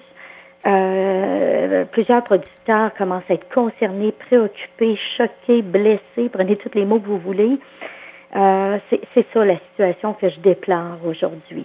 Parce que vous voyez des producteurs qui sont consciencieux, qui aiment leurs animaux, par exemple, qui s'en occupent bien euh, se- selon les normes. J'en ai vu, j'en connais même des producteurs euh, moi-même, puis pour avoir visité leurs installations. Des animaux qui sont très bien, qui ont de l'espace, qui sont qui sont heureux et qui se font quand même insulter ou attaquer sur les réseaux sociaux. Ben oui, parce que faut comprendre que les véganes activistes, et là je précise parce qu'on peut être vegan et le vivre de façon personnelle, mais les activistes, euh, il n'y aura jamais assez de bien-être animal pour eux. Ils sont contre l'exploitation agricole animale. Donc, pour eux, c'est c'est non défendable. Il n'y aura jamais de, de bien-être assez élevé. Et la plupart, on s'entend des agriculteurs, j'en ai connu à, la tonne, je viens du monde agricole, on a eu plus de 30 ans de ferme ont à, cœur énormément le bien-être des, an- des animaux et, de l'environnement. Ils sont extrêmement soucieux. C'est sûr que si on fouille, on est capable, et c'est ça que je dénonce, on va ramasser quelque part, euh, on ramasse une ferme aux États-Unis, ou je sais pas que ça arrive pas aussi même au Canada, qu'il y a eu des échappées, mais euh, à la blague, dis dans mes conférences, quand, quand je parle de ça, M. Dessureau, j'ai dit, si on ramasserait les 10 minutes des pires parents au Québec, ben je pense qu'on voterait pour toute euh, la ligature, pour tout le monde, puis la vasectomie, là. Tu sais, je veux dire, euh, voyez-vous, mais on est assez intelligent pour savoir que la plupart des parents sont de très bons parents, mais qu'il y a malheureusement des cas où ça n'a pas de bon sens, et ça, faut les dénoncer. Mais c'est là-dedans qu'on tombe, mais c'est surtout aussi le fait que les véganes veulent et, demandent l'arrêt complet de la production. C'est ça leur position. C'est pas juste moi je veux pas en manger. Les véganes activistes disent on veut abolir ça et c'est un mouvement social et politique là. Mais c'est parce que pour faire changer les choses, des fois, ça prend des moyens un petit peu plus extrêmes. Vous avez parlé de, du fait que vous avez grandi dans une ferme laitière. Moi, j'ai- rencontré quelqu'un qui est soucieux du bien-être des animaux, mais il reste que pour répondre à la demande, parce que oui, les humains, on, on consomme beaucoup, beaucoup de viande, on en consomme des produits laitiers pour qu'une ferme, pour qu'un agriculteur réussisse à arriver à la fin du mois. Il n'y a pas le choix de, de, de se soucier peut-être un peu moins du bien-être des animaux. Par ça, je veux dire, si on prend l'exemple d'une ferme laitière, il y en a euh, des centaines de vaches cordées dans une ferme laitière avec des tuyaux après leur, leur, euh, leur pient, puis les, les- les vaches ne sortent jamais à l'extérieur parce qu'elles sont trop nombreuses, elles sont littéralement cordées dans une, une ferme. Donc, même si l'agriculteur veut prendre soin des vaches puis les aime, ces vaches, quand même, ça reste que les vaches ont pas une belle qualité de vie, ne sortent pas à Euh, l'extérieur. non, je, je suis pas d'accord et je partirai pas sur ce débat-là. Il y a des normes extrêmement sévères et strictes. Il y a, il y a, il y a des suivis qui sont faits. Euh, le bien-être des animaux, c'est c'est la priorité parce que il faut comprendre que si même si je me souciais pas du bien-être, si le bien-être des animaux est affecté, c'est la production même en bout de ligne. Mais là, je parle pas de santé, même s'il y a des suivis, même s'il y a des suivis santé qui sont, f- qui sont faits, même si la vache, elle est en santé, elle reste quand même à l'intérieur de la bâtisse, cordée à côté des autres. Puis la, seule activité dans la journée, c'est de se faire plugger des tuyaux. Elle sort, elle sort pas là dans le pâturage. Il où je comprends qu'il y a des agriculteurs, des particuliers. Je pense à une petite fermette dans Charlevoix qui a quelques vaches, qui a quelques porcs, qui a des poules en liberté, qui va vendre par la suite ses pièces de viande bio, ces, ces animaux heureux, qui va vendre les pièces de viande plus chères. Puis il y en a qui vont prendre le temps d'aller acheter ces pièces-là. Mais pour faire face à la concurrence, pour être capable d'être rentable dans la société d'aujourd'hui, ben les grosses fermes laitières, les vaches ne sortent pas à l'extérieur. C'est mon point. Donc c'est pour ça que je comprends que les, les véganes extrémistes, euh, bon, ils propagent des, images qui sont vraiment exagérées. Puis euh, je, je, je- je- pas pour leur façon de procéder, mais c'est mon point, c'est que des fois, pour passer le message, pour s'assurer que nos animaux puissent sortir à l'extérieur, ben des fois, il faut prendre des moyens un petit peu plus Ben, c'est là où je suis totalement en désaccord. Lorsqu'on est rendu que pour prendre des moyens, on traite les gens de violeurs, de tueurs et Non, non, ça, je suis pas d'accord. Ça, je suis pas d'accord. Bon, là. et, et c'est ça que je dénonce. Mhm. Que des gens soient pas à l'aise avec certaines choses. Euh, vous savez, euh, on peut aller dans tous les bars, là. Euh, mais je je commencerai pas à commenter pourquoi les vaches sont attachées ou pas attachées. Il y a des règles, des normes, c'est suivi très près du MAPAC. euh, euh, et et- et c'est ce que je suis en train de dire, c'est qu'on véhicule des faussetés, on fait de la désinformation, on a des enfants à l'école qui euh, qui entendent dire des professeurs que les plus grands pollueurs de la planète sont leurs parents, des agriculteurs. On a des gens qui sont rendus qui ont de la difficulté, dans certains cas, à dire ben j'ai une ferme laitière ou une ferme porcine parce qu'on ne sait pas s'il va y avoir un vegan dans, dans la salle qui va se lever et qui va avoir un discours euh, désobligeant. Et c'est ça que je dénonce. C'est inacceptable si on n'est pas à l'aise avec parce que comme je peux décider de pas aller au zoo parce que je trouve ça triste de voir la girafe dans le parc quand elle devrait être en Afrique, ben c'est un choix personnel. Euh, mais on n'est pas du tout, et ce n'est pas vrai que parce qu'on a des grosses fermes, on va dans la négligence, absolument pas. Euh, donc ça, je veux rectifier ça absolument. Parce que c'est ce genre, puis je, comprends, là, si on n'a pas vu, euh, mais la plupart des gens qui disent ça, je me demande combien de temps qui ont passé dans les fermes, qui ont été avec les producteurs et productrices, qui peuvent voir comment ça se passe dans une journée. Euh, mais en bout de ligne, ben oui, c'est une production laitière ou c'est une production bovine ou c'est une production porcine. Vous savez, les gens qui mangent des avocats puis qui boivent de boissons d'amande, ben c'est des petites abeilles aussi qui ont dû travailler pour faire ça. Hein. Tu sais, je veux dire, quand on se dit antispécisme, qui veut dire que toutes les espèces sont égales, ça veut aussi dire que on devrait aussi se préoccuper des abeilles qui butinent pour euh, nos fruits et légumes. Alors, il y a un discours qui est rendu extrémiste et, et c'est ça que je dénonce. Je Ouais. trouve que c'est inacceptable l'intimidation et de la, de la propagande qui est faite, comme dans les réseaux sociaux. Madame euh, Desrosiers, euh, évidemment, on disait qu'il y a plusieurs, euh, plusieurs problématiques qui touchent les, les agriculteurs. Est-ce que je, faisais référence au printemps qui a été particulier pour évidemment ça dépend des zones touchées, mais je voyais pour avoir survolé le, Québec au printemps des zones complètement inondées pendant très longtemps. J'imagine les les agriculteurs qui essayaient de semer, c'était pas possible. Ce stress-là de dire il y a une année où ça peut être bon, une année où ça peut être le désastre complètement, il peut avoir un orage qui défait tout, ça va quand même être une source de stress très importante? Ben absolument, ça fait partie des variables incontrôlables externes. Donc, on n'a pas de, on n'a parfois pas de contrôle sur les extraits, sur ce qui va sortir, le prix des denrées, et en plus, on n'a pas le contrôle des intrants, puis on n'a pas le contrôle des, des facteurs qui vont faire que cette année, j'ai une bonne récolte ou pas. Vous savez, le, le stress ou la détresse, c'est l'accumulation d'un ensemble de choses qui vient où à un moment donné, bon, on dit ça n'est trop. Et euh, c'est un peu ça, hein, quand j'ai eu une mauvaise année ou en tout cas une mauvaise saison, et, et en même temps, ben, on peut avoir toutes sortes de catastrophes dans notre vie comme tout le monde. Hein. Il peut avoir euh, de la maladie, des accidents, mais la météo, euh, ce qui se passe avec euh, la politique hein, au niveau des, euh, des, des quotas, euh, tu sais, c'est un ensemble de, de choses.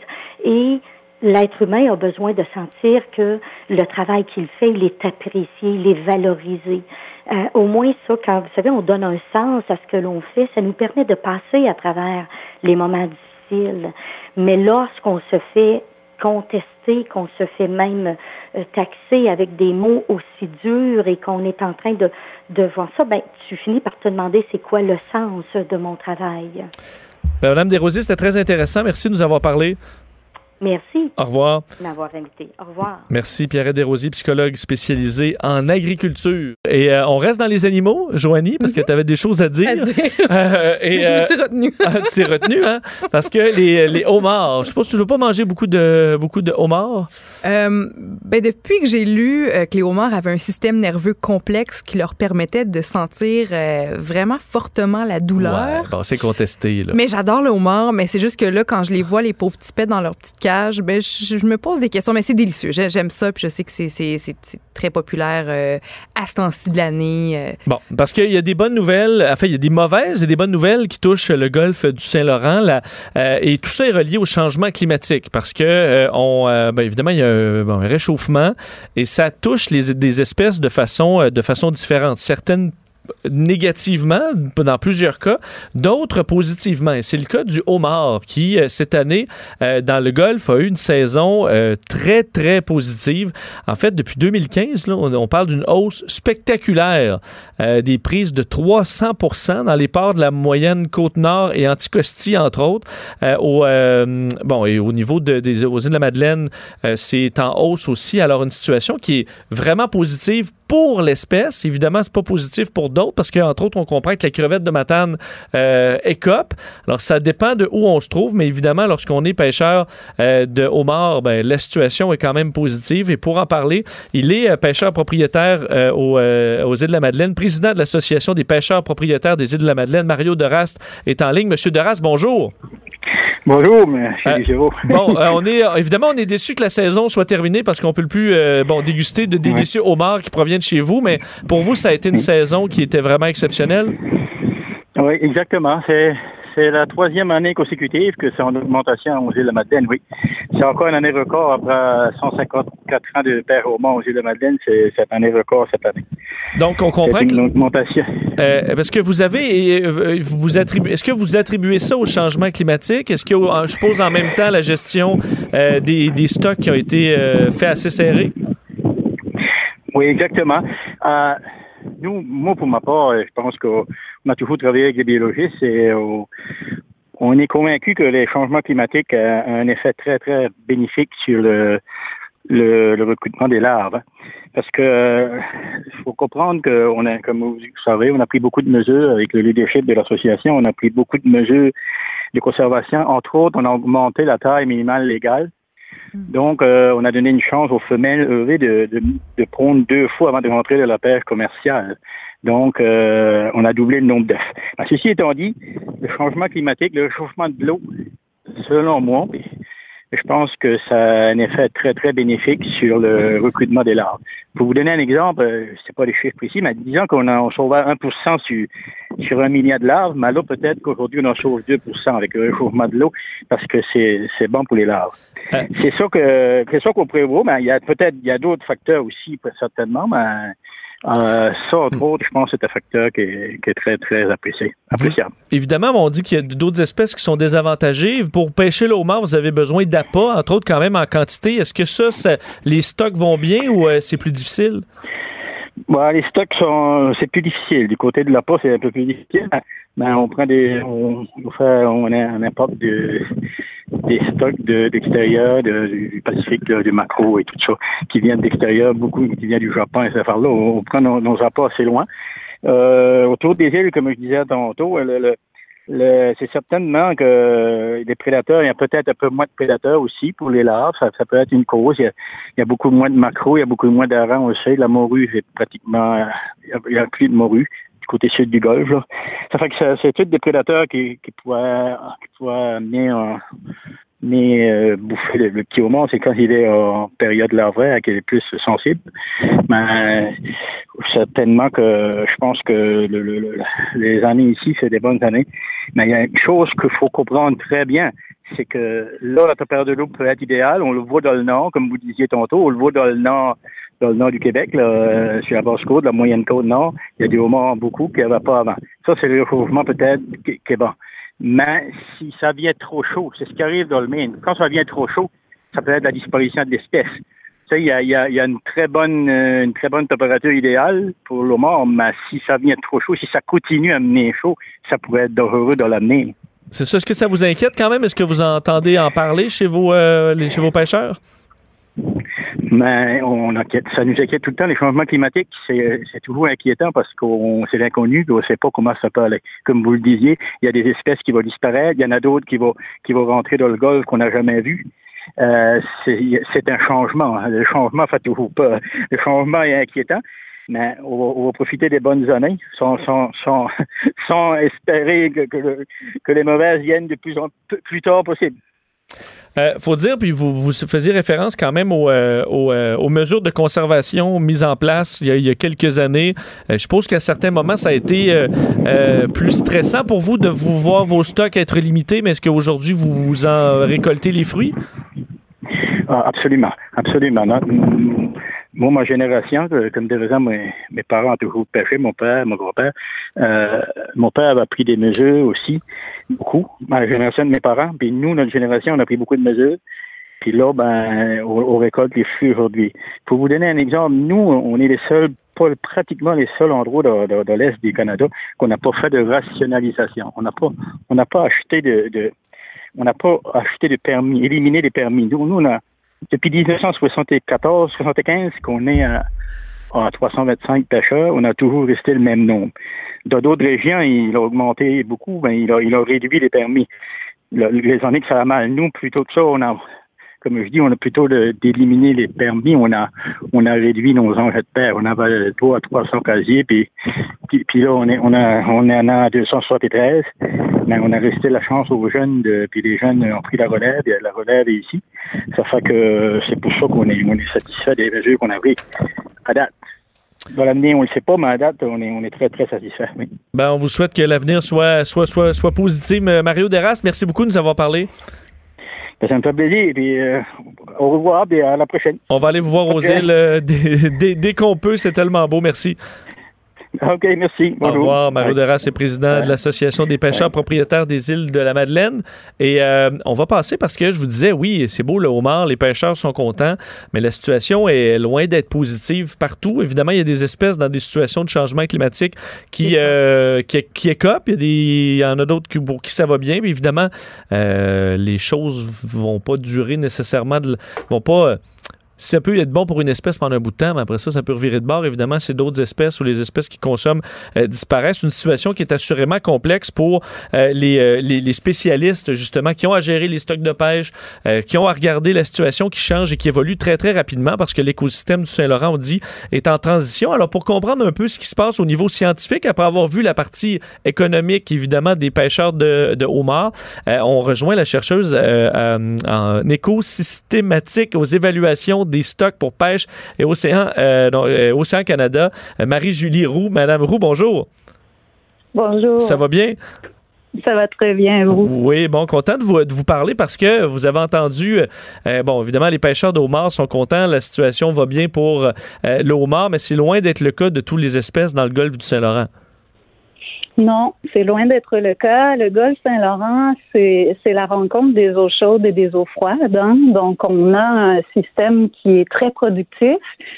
Et on a aussi à l'intérieur de ça des espèces euh, qui sont à la limite de leur distribution. Donc, on a des espèces nordiques qui nous viennent du nord, puis on a des espèces qui viennent du sud. Le homard fait partie des espèces qui sont plus abondantes vers le sud, dont la distribution présentement se déplace vers le nord, dans le Golfe. Et au niveau des espèces nordiques, moi, je travaille surtout sur les espèces démersales, donc celles qui sont associées au fond. On a la crevette nordique, son nom le dit, qui, qui est une espèce d'eau froide, et puis le flétan du Groenland, qui est également une espèce à la limite sud de son aire de distribution, euh, qui, eux, euh, montrent des signes plutôt euh, d'impact négatif par rapport au réchauffement des eaux profondes. On Et là, comprend. on va parler. Oui, allez-y. Ben, quand je dis impact négatif, c'est que pour l'instant, ce qu'on observe, c'est au niveau de la crevette nordique une contraction de son aire de distribution dans le golfe Saint-Laurent. On a aussi une diminution de la productivité. Euh, pour ce qui est du flétan du Groenland, là, on a une diminution de la croissance. Donc, c'est également une diminution de la productivité. Est-ce que ça pourrait s'accélérer ou c'est quelque chose qui va, euh, qui peut se stabiliser éventuellement? C'est difficile à dire. On, on, on peut pas prédire la météo avec exactitude dans cinq jours. Alors, c'est difficile à dire qu'est-ce qui va arriver avec des espèces dans cinq ans. Ce qu'on sait, c'est que au niveau océanographique, on a vraiment un changement directionnel. Donc, on a une augmentation persistante de, de la température au niveau du fond, dans les eaux profondes du Golfe. Donc, ça, c'est une tendance qui est établie depuis déjà quelques années. Et les, ce qu'on observe, la diminution de la productivité ou la, la, la, le rétrécissement de l'aire de distribution des espèces comme la crevette et le flétan du Groenland, c'est associé avec ce changement-là qui est directionnel. Donc cette tendance-là dans le temps. On n'a pas, euh, on n'a pas le même signal très clair euh, sur les, les petites espèces, donc les poissons pélagiques par exemple, qui eux vont évoluer plus au niveau de la colonne d'eau ou il y a un réchauffement euh, des eaux de surface, mais il y a encore beaucoup, beaucoup de bruit dans ces tendances-là. C'est pas clair. Et c'est la même chose au niveau des espèces. Il y a encore, a, on observe certains changements, mais la, la, la tendance en tant que telle n'est pas établie. Est-ce que ça va se renverser? Est-ce que ça va se maintenir? C'est très difficile à dire, mais pour des espèces qui sont vraiment à la limite sud de leur aire de distribution, donc les espèces, les espèces nordiques, on peut anticiper que ces espèces-là euh, vont euh, tranquillement, pas vite, déménager pour rester dans des un, un étendu de, température qui leur convient. Madame Roux, dans ce contexte-là, est-ce que c'est possible pour une espèce de s'adapter? Je sais que ça se fait pas du jour au lendemain, mais lentement, mais sûrement au, fil des années, est-ce que vous remarquez, vous, des petits changements dans leur évolution, dans d'une génération à une autre, dans les espèces que vous étudiez? L'adaptation, c'est quelque chose qui se fait à une échelle temporelle très large. C'est un phénomène qui se fait sur, sur euh, une, une longue période de temps. Ce qu'on observe, c'est une réponse. Et la réponse, c'est au niveau des traits de productivité de ces espèces-là.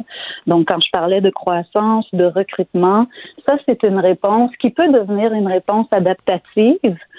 Euh, mais quand on l'observe à l'échelle de la population, il y a lieu de croire que, que la tendance est bien amorcée.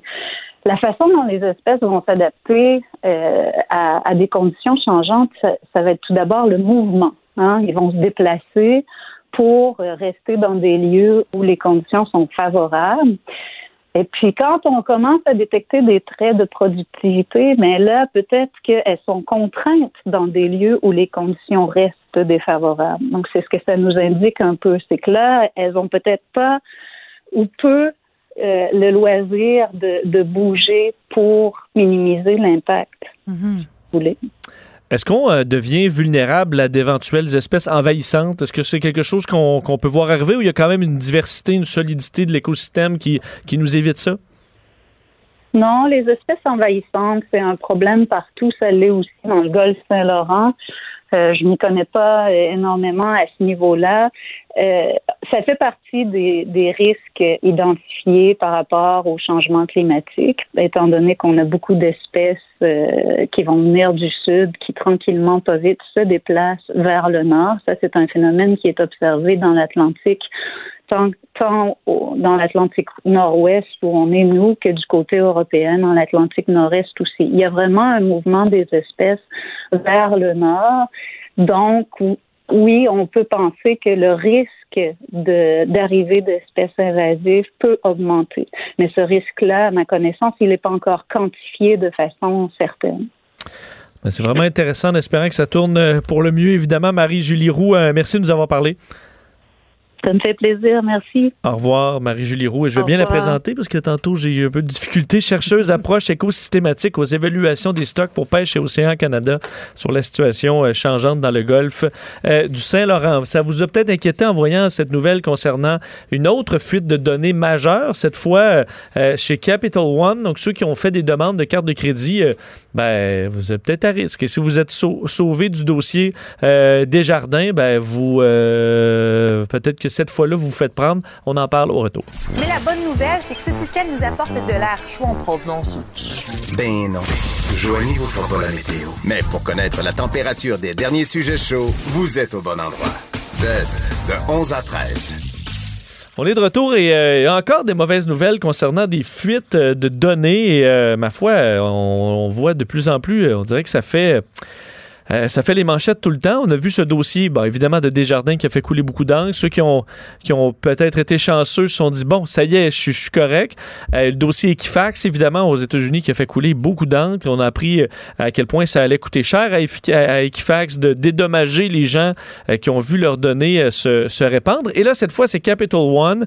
On parle de plus de 100 millions euh, de personnes touchées avec des données euh, qui ont été, euh, euh, en fait, qui ont, euh, par une personne euh, de l'extérieur. Donc, un cas quand même assez particulier. Euh, une dame euh, déjà arrêtée. Alors, un cas... qui me semble quand même assez rare, qu'il y ait des arrestations aussi vite dans un dossier comme ça. Et à travers les, les millions de personnes, mais il y a des Canadiens. Et dans ces Canadiens-là, il y a à peu près un million que leur numéro d'assurance sociale euh, euh, a été euh, dérobé. Alors, encore un dossier qui, qui s'ajoute. Évidemment, on comprend que Capital One va offrir des protections, suivi de dossiers, des protections en cas de, de fraude et compagnie. Mais évidemment, ce qu'on souhaite, c'est que nos données soient protégées et qu'on n'ait pas besoin de passer à travers toutes les étapes si on se fait voler notre identité ou frauder. Ben moi, ça me donne envie de juste prendre tout mon argent puis de faire comme dans le bon vieux temps, mettre ça dans un coffre-fort avec une clé barrée que je porte autour de mon cou parce que j'ai peur à ce point. Je me dis, à l'ère de l'informa- de l'informatique où tout est en ligne dans des espèces de je sais pas trop quel système informatique, là, c'est des histoires de vol de données après vol de données. Moi, j'ai plus confiance en, en rien ni personne ni aucune institution. Je sais pas s'il a un coffre-fort euh, caché. On va lui demander parce que notre prochain invité est l'ex-enquêteur de la Sûreté du Québec et président fondateur de Vigitech. Euh, Paul Laurier est en ligne. Monsieur Laurier, bonjour. Bonjour. Est-ce que vous êtes rendu là à cacher votre argent dans un matelas, euh, en dessous de votre matelas? Non, non, j'ai absolument pas. Le, le problème, je vous dirais, le danger, c'est pas euh, c'est pas les avoirs. Il y a quand même une protection. Là, les, euh, les- c'est les inconvénients qui viennent à- qui viennent avec, de savoir que votre identité est euh, à jamais sur un serveur que vous ne vous contrôlez pas. Exact. C'est davantage sur nos données euh, et notre identité que l'argent, parce que les compagnies, euh, dans tous les cas, ou presque, euh, ils se disent, lorsqu'il y a une fraude, on est remboursé. Oui, absolument, rapidement. Puis il y a des courtes. Les, les enquêtes sont très courtes, donc après ça, vous êtes remboursé automatiquement. Le problème, c'est vraiment l'identité numérique. Puis on est, on est, on n'est pas le seul pays. On est, euh, la planète vit ce problème-là. Comment on fait pour identifier quelqu'un et comment on fait pour l'authentifier, c'est les deux. C'est les deux euh, les deux points majeurs, je vous dirais. Puis là, le vol de données, ben, ça va, ce n'est que la pointe de l'iceberg. Euh, on va en voir de plus en plus parce que les systèmes, dans ce cas ici, c'est un système qui était euh, imparti à un- un- chez Amazon et c'est une personne de chez Amazon qui a hacké, entre guillemets, le serveur. Donc, c'est ça. Qu'est-ce qui vous, euh, qui, qui vous euh, surprend le plus dans ce dossier-là de Capital One? Évidemment, par son ampleur, encore une fois. Donc, euh, un autre dossier. Là, on parle d'une d'une personne qui est, qui est déjà arrêtée et qui, donc, qui n'est pas de l'interne, mais qui avait quand même qui a trouvé le moyen d'avoir accès à ces données-là. Ben, en fait, qui est chez Amazon, qui connaît les euh, qui connaît les systèmes très bien, qui connaît l'infrastructure, euh, qui a été capable. C'est une partie. Là, quand on dit que l'informatique est en nuage, c'est dématérialisé.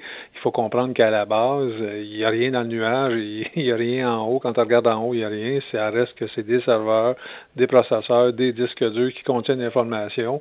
Et il y a des procédés. euh, il y a des procédés, euh, des, des, des, processus qui sont mis en place pour vérifier l'information. Cette personne-là a été capable de- d'aller chercher cette information-là, de la prendre et de l'amener chez elle illégalement. En fait, elle va être accusée d'avoir percé le, le, le, le firewall, le mur, euh, le mur de protection qui est entre tous les systèmes, qui est compris dans tous les systèmes, et a été accusée rapidement. On l'a trouvé rapidement parce que on a décelé la brèche très rapidement. Il y a des, les, les systèmes enregistrent qui fait quoi, et on l'a trouvé très rapidement. Euh, Est-ce qu'on peut donc penser que les données ne se sont pas retrouvées en, de- ben, évidemment dans les mauvaises mains de cette personne-là, mais qu'elle n'a pas eu le temps de les répandre? Euh, difficile à dire. Euh, est-ce qu'elle agit seule? Est-ce qu'elle agit en bande? Aux États-Unis, le système, et comme c'est le FBI qui va enquêter, c'est un crime fédéral. Euh, ils ont beaucoup plus de, de, de poignées, de leviers, je vous dirais, juridiques pour faire parler la personne, parce qu'évidemment, si euh, elle est coupable euh, et puis ça l'a donné de de l'information, tous les fois qu'il va avoir un cas, peut être accusé individuellement, donc il- elle a intérêt à parler, ce qui ici, le droit au silence est différent. Euh, mais là, il y a des compagnies, j'ai l'impression que dans bien des cas, vont confier leurs données à des services de géants comme Amazon ou euh, Microsoft ou d'autres en disant, ben, au moins, c'est en sécurité euh, parce qu'ils ont des moyens que, que, que moi, j'ai pas. Euh, c'est un coup dur pour ces services-là de voir que finalement, ben, eux-mêmes le, le- se, se font, se font voler leurs données? Ben, en fait, c'est un niveau d'expertise, rareté de la main-d'œuvre, qu'est-ce qui, qu'est-ce que les gens veulent faire, veulent faire des affaires. Vous êtes une petite entreprise, vous n'avez pas les moyens d'avoir un personnel IT, vous, c'est une dépense, vous allez confier ça, vous allez impartir ça à des géants. Ces géants-là doivent garantir euh, l'intégrité des systèmes, l'intégrité du personnel qui est en arrière. Dans ce cas ici, bon, ben là, on va poursuivre. Capital One va probablement euh, prendre le plus dur du coup, mais il va après ça se virer chez Amazon s'il y a une faute chez Amazon. Donc, c'est une série de poursuites, c'est- compliqué, mais ça reste toujours que c'est un enjeu. Les données sont là. on parle, on dit en termes généraux le big data, mais ça continue de croître. Les téléphones intelligents ont amené énormément de données. Ces données-là, il y a toujours la motivation de- des entreprises de dire ben, c'est une donnée personnelle, c'est un coffre-fort. Vous avez parlé, de coffre-fort. J'ai des données personnelles de des, certains clients, j'ai des coffres-forts, j'en ai, c'est distribué, ils sont pas tous à la même place. Il y a des voûtes, ça fait partie du quotidien. La voûte numérique, on n'a pas d'idée. Dans le temps, on allait à la banque, puis il y avait un coffre-fort qui était gros, épais, avec du métal et du ciment, mais maintenant, le numérique, c'est encore 100 fois plus volumineux quand on regarde la volumétrie des données qu'on a à conserver, qu'on a à protéger. Et au Canada, on n'a pas cette, cette, euh, cette perspective-là. En Europe, données personnelles, c'est extrêmement important. Aux États-Unis, on voit les amendes. Il y- a des pays qui commencent à réagir euh, très, très fortement à la conservation des données des gens. Il faut que ça soit... On donne notre vie, mais on s'est exposé, comme disait quelqu'un. Vous voulez mon numéro d'assurance sociale, tapez-le sur le web, il doit être à quelque part. Maintenant, c'est... Ben, c'est ça ma prochaine question, justement là-dessus, au niveau du gouvernement, parce que euh, notre numéro d'assurance sociale, dans la mesure, bon, il y a déjà 2,9 millions de Québécois qui ont, vu leur numéro d'assurance sociale être euh, ben, dans, de mauvaises mains. Là, on en rajoute un million. Euh, on soupçonne, évidemment, peu, peu de choses nous, nous amènent à croire que c'est la dernière fois a des, une faille de données massives du genre. Lorsqu'on arrive à un point où on se dit, ben là, le numéro d'assurance sociale, euh, c'est une technologie, ben, une technologie ou c'est une façon de faire qui est dépassée. On doit passer à quelque chose d'autre. Pensez-vous que le gouvernement du Canada n'aura pas le choix de se pencher sur cette question-là beaucoup plus tôt que prévu? Ben, en fait, le gouvernement du Canada et le gouvernement, le G7, les G20, vont être obligés, vont, doivent déjà se pencher sur l'identité numérique de quelqu'un. Alors, comment on fait pour identifier euh, quand vous êtes voyageur de confiance, on vous imprime quoi? On vous donne une carte Nexus qui est, euh, qui est, il y a une biométrie dessus. Donc, on vous identifie avec une puce et en plus, on vous, on vous donne une, la, on vous donne le- des outils, soit l'empreinte digitale, soit les yeux pour confirmer que c'est la bonne personne. Donc, c'est des moyens qui sont infaillibles. Maintenant, ça vient avec des obligations, ça vient avec des droits, ça vient avec euh, des, des ententes multipartites avec plusieurs pays de dire, bon, ben, cette carte-là, elle est bonne partout. Euh, J'étais en Israël il y a quelques années, le passeport avec la biométrie, vous voyez votre photo s'afficher maintenant. Il y, a, des, il y a des, vraiment des, des, des technologies qui sont très, très simples, très rapides, sécuritaires, mais ça implique que vous donnez vos, vos données à quelqu'un d'autre. Est-ce qu'elles sont sécurisées? C'est toujours la question à qui on le donne et quelles sont, comment sont protégées ces informations. Il n'y a pas de standard mondialement. Il faut, faut, faut que les gouvernements se disent, OK, mondialement, on s'en va là. On identifie une personne et on l'authentifie, ça, ça va toujours rester la clé du succès. Mais le numéro d'assurance sociale, c'est dépassé. On, a, euh, je pense, beaucoup de Québécois ont reçu toutes sortes de tentatives d'hameçonnage reliées à la, fraude chez, chez Desjardins. Je pense que là, Capital One, euh, plusieurs pirates euh, et euh, fraudeurs vont, vont essayer d'en profiter aussi. Alors, il faudra être vigilant dans les prochaines semaines, les prochains jours, euh, de tentatives d'hameçonnage concernant Capital One. courriel, texto, euh, appel téléphonique, euh, message d'urgence, on va vous on va vous donner, vous, vous êtes bloqué, tout ça. Si vous n'avez pas confiance, en fait, vous réagissez pas. Si vous n'êtes pas certain, vous demandez à quelqu'un. Vous appelez des autorités compétentes sur une ligne dure, comme on appelle, ou sur une ligne. euh, il faut réagir, il faut être prudent. Ça fait partie. Le périmètre numérique est dix fois plus grand qu'un périmètre physique. Vous ne laissez pas vos portes à la maison ouverte et rentrer, sortir les gens. Ben, en numérique, c'est pareil. Donc, euh, faut pas répondre à des textos. Ces gens-là vont vous contacter par téléphone. Vous allez reconnaître une voix. Vous êtes capable, si vous n'êtes pas certain, vous rappelez. Donnez-moi un numéro de téléphone où je peux vous rappeler euh, à qui je parle. Et y a, y a- maintenant, faut être, faut être en garde. Et c'est certain, certain, certain qu'il y a plein, on le voit, là, il y a plein d'absonnages qui arrivent de partout. Euh, puis ça reste, ça ira jamais en diminuant, jamais, jamais, jamais en diminuant pour une période en- encore assez longue. là. Les données sont sur le web, donc il y a des pirates qui vont en profiter ou qui vont essayer, des, pirates, je dirais pas des pirates, mais des fraudeurs qui vont essayer d'en profiter. Mais pensez-vous que ça, justement, ça pourrait forcer ou motiver certaines personnes à tourner le dos carrément à l'informatique? Là, quand je parle informatique, c'est vraiment au sens large, euh, que ce soit les téléphones intelligents, les médias sociaux. Est-ce que, puisque, comme vous l'avez dit, nos, données, tout est en ligne, est-ce qu'il y en a qui pourraient juste carrément arrêter d'être en ligne? Ben, l'ombre numérique va pas disparaître. Les véhicules, euh, je me rappelle quand mon gars est allé à, à son euh, à sa diplomation, il y avait le, le discours du, euh, du, de- du recteur qui disait ben dans vos enfants ne conduiront plus de, de véhicules, n'auront plus besoin de permis de conduire parce qu'on va être un véhicule autonome. C'est des données, c'est des, capteurs, c'est c'est de la biométrie, c'est vraiment on est rendu là. on est fait un peu, va- donc on peut, on n'a Oui. pas le choix de, de, suivre la vague puis d'être dans ce, mili- dans ce monde informatique. là. Comme en campagne, les gens ne barrent pas leurs portes. Euh, les gens, euh, maintenant, en ville, si, si- si vous ne laissez pas vos portes débarrées. Ben, Mhm. la- l'informatique, la numérique fait partie maintenant de la vie quotidienne. Il faut que ça soit enseigné aux enfants euh, en bas âge. Quand vous jouez des enfants avec des iPhones à 6, 8 ans, je viens sans connaissance à trois fois, mais ça vient avec ça vient pas avec le livre d'instruction. C- Ces outils-là doivent venir avec des livres d'instruction, doivent doivent être maintenant enseignés, doivent être maintenant les mises en garde doivent être faites. C'est des outils extrêmement agréables, puissants. Ça aide la vie des gens, mais ça peut aussi détruire des vies. Ça peut aussi euh, amener des problèmes immenses. Quelqu'un qui a perdu son identité, euh, amener des victimes, ils vont vous le dire, c'est des années de, malheur, c'est plate, c'est désagréable. On le voit à Banque nationale, les gens qui vont dire, ben vous venez chez Desjardins, ben ça fonctionne pas, vous n'êtes pas en ligne. On revient à l'ancienne méthode qui fonctionne très bien. Moi, je dis toujours papier crayon, ça fonctionne encore très très très bien. Euh, on n'est pas obligé d'y aller, mais on pourra pas reculer. Je pense pas qu'on Ouais. puisse reculer. Ce sont de sages paroles. Euh, Paul Laurier, merci. Bonne journée. Au revoir, bonne journée. Paul Laurier, ex-enquêteur de la Sûreté du Québec, président fondateur de Vigitech. Alors, sachez-le, des euh, tentatives d'hameçonnage de toutes sortes euh, concernant Capital One. Vous risquez d'en recevoir dans les prochains jours et les prochaines semaines. Alors, il faut redoubler de vigilance. C'est quoi qu'il faut être en vigilance doublée pas mal tout le temps. On verra. Ici, pas de contrôle C, contrôle V. On laisse les autres se copier entre eux. Jusqu'à 13. Vous écoutez DES de 11 à 13. Joanie, tu te, ben, tu te joins, t'étais déjà là. hein?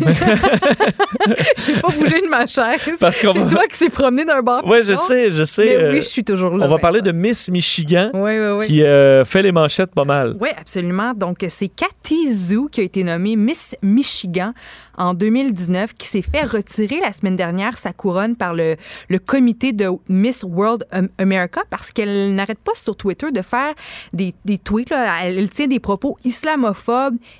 et raciste. Je te donne un exemple de tweet qu'elle a écrit, controversé. Là. Euh, bon, elle, elle écrit Saviez-vous que la majorité des décès chez les Noirs sont causés par d'autres Noirs? Réglez donc vos problèmes avant de blâmer les autres. Euh, mais elle parle Hmm. constamment des, Wow. des, des, des burqas, des hijabs. Je veux dire, elle, elle se gâte sur, sur Twitter. Là. Elle me fait penser un peu à Donald Trump. Mais bref, C'est une figure publique qui devrait. euh, Exactement, exactement. Puis elle- donc on lui a retiré sa couronne. Puis là on apprend qu'elle vient de se joindre finalement à la coalition Women for Trump, une coalition qui, qui, qui aide Trump à- à- dans sa dans sa campagne de réélection. Elle a été accueillie à bras ouverts chez À- Women for. Trump. Écoute, on dit, on dit justement que les valeurs de cette fille, de Cathy Zhu, âgée de 20 ans, s'alignent parfaitement à, à celles des Américains. On dit que Cathy Zhu est une patriote qui continue de se battre pour les principes américains.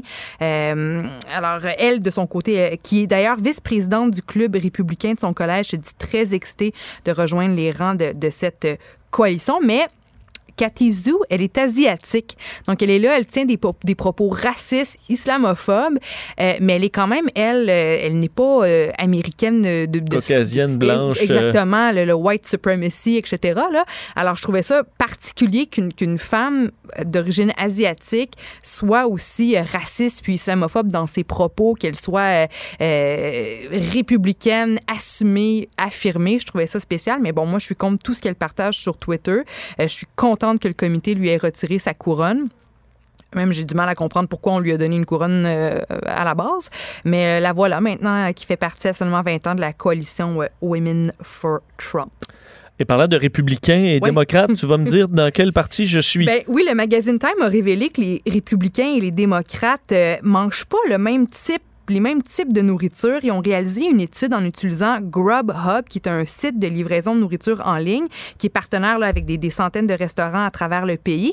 Puis ils ont analysé les commandes dans 200 comtés à travers le pays. Puis ils ont remarqué que 75% des mets les plus populaires commandés pouvaient être liés à une allégeance politique. Donc, les démocrates commanderaient certains plats euh, et les républicains en commanderaient d'autres qui sont qui vont carrément dans le sens contraire. Alors j'avais envie de, de te faire passer le petit test. Est-ce que tu Oh. manges davantage comme un républicain ou comme un démocrate? Alors, première question, est-ce que tu manges plus un hamburger ou un veggie burger? Ouais, hamburger. Hamburger, parfait. Mais là, une fois. Est-ce que tu es plus un tikka masala au poulet ou davantage des croquettes euh, panées euh, sucrées Ah, salées? ben là, un tikka masala, euh, c'est bon. euh, Un tikka oui, ouais, masala? Ouais, ouais, ouais. Parfait. Est-ce que tu es plus muffin ou brownie?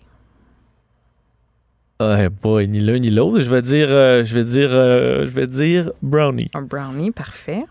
Est-ce que tu es plus burrito ou gyro au poulet? Oh, burrito. un euh, burrito. Burrito, c'est sûr. bons petits burritos. Est-ce que tu es plus salade César ou une belle petite salade verte avec avocat, tomate et des œufs à la coque? Ouais, César. salade César. Est-ce que tu es plus au- une soupe, au, soupe wonton ou une soupe lentilles? Mais là, euh, les démocrates, ça a l'air bon, hein? On va dire one tongue. Est-ce que tu choisirais davantage un sandwich BLT ou un, un wrap euh, au poulet buffalo? BLT. BLT. Egg roll ou euh, un rouleau printanier? Rouleau printanier. Une pizza margarita ou une pizza avec du poulet au barbecue? Oh, mais là, c'est, ça, c'est dur. là. Les deux réponses euh, me vont, mais je, je, je, je pencherais pour le poulet quand. OK, la pizza au poulet. Est-ce que tu es plus bâtonnet au fromage ou de la guacamole? On va bâtonner au fromage. OK. Ah, Vincent, alors ta le diète, résultat. ton- Ça m'inquiète. ta diète est à 58 républicaine. Pas si mal. Moi, moi j'étais 52 là. J'étais presque moitié-moitié démocrate républicain. Mais euh, si vous... euh, Oh, t'étais plus républicaine toi-même. euh, euh, ben, de 2 seulement, toi, c'est quand même de 8% plus républicain, ce qui est vraiment décevant. Ouais. Non, non. Mais bref, dans, si vous euh, nous écoutez puis que vous voulez jouer un peu les, les, les plats qui sont reliés aux, aux démocrates, bon, le VG burger, le tikka masala, le muffin, le burrito, la salade à l'avocat, la soupe aux lentilles, le BLT, les rouleaux printaniers, la pizza margarita et le guacamole, puis tout le reste, là, les, les trucs un peu plus panés, frits, frit. c'est relié euh, aux, aux républicains. Puis bon, euh, moi, bon, l'analyse que j'en fais, c'est que euh, les démocrates, disons que ce sont des secteurs, j'ai l'impression, euh, un petit peu plus multiculturels. On est davantage ouvert sur le monde. On est prêt à essayer la nourriture de d'autres cou- de d'autres cultures. Finalement, je trouve que, euh, à mon sens, les démocrates sont un petit peu plus, je dirais, peut-être ouverts d'esprit, tandis que les républicains, on associe ça davantage aux, gens sudistes qui ont grandi avec du, poulet frit, puis du, patate, puis du maïs, puis sont, bien dans leur culture, dans leur tradition qui- qu'ils essaient de, perpétuer davantage. Alors, c'est- l'analyse que j'en fais. Bon, on s'entend que c'est n'importe quoi. mais c'est des, c'est des, bon, mais je comprends, c'est des majorités. Non, mais avoue, Je veux Vincent, dire, il y a des démocrates qui se bourrent dans, une bonne grosse pizza au fromage. Oh, euh, ben oui. Non, puis, mais ça veut euh, pas avec un dire- 2 litres de coke. Mais là. ça veut pas dire que que, que, que pas des, des, des euh, qu'il n'y a pas de variété, mais c'est juste que c'est un test. Ils ont, ils ont vraiment analysé dans Ah ouais, 200 comtés qu'est-ce que les gens commandaient. Plus de falafel à New York que dans l'Indiana. Ben oui, Bon, puis je veux ça. dire, quand tu vas à New York ou dans, sur la côte ouest américaine, tu remarques que l'offre est vraiment diversifiée, les, les restaurants, les, je veux dire, il y a- il y a, t'as- t'as plein, plein de choix. Puis bon, je dis pas que c'est pas que pas comme ça en Floride, mais j'ai l'impression qu'il y a plus de grosses chaînes de fast-food euh, dans le sud des États-Unis que sur les Pas côtes. des chaînes de fast-food, il y en a partout. là. Il y en a partout. Ouais, sur les côtes, euh, Il y en des a, chaînes de il y en fast-food partout. partout. Mais je, je trouve que les options santé, je- pour avoir fait les côtes pas mal et le sud, Ouais, les options santé plus sur les côtes. sont, oui, sont plus présentes que sur euh, l'extrême sud des États-Unis. Mais encore là, je suis pas une analyste politique ni une spécialiste euh, De la nourriture politique? de, de politique américaine. de démographie euh, de bouffe. Mais bon, mais c'est euh, c'est intéressant. Mm. Mais en fait, un, t'es un républicain pourrez- dans ta ben, façon de manger. ben, voilà. En fait, je suis ni l'un ni l'autre vu que je suis un Canadien à 100 Et donc, fier de l'être. c'est- pas ni l'un ni l'autre. On va. merci, Joanie. Ben, plaisir. On se reparle demain Absolument. à 11h. Dors bien, OK? J'ai bien vu que c'est Geneviève Peterson qui est de retour. Elle sera là dans quelques minutes. On se reparle demain. Bonne journée.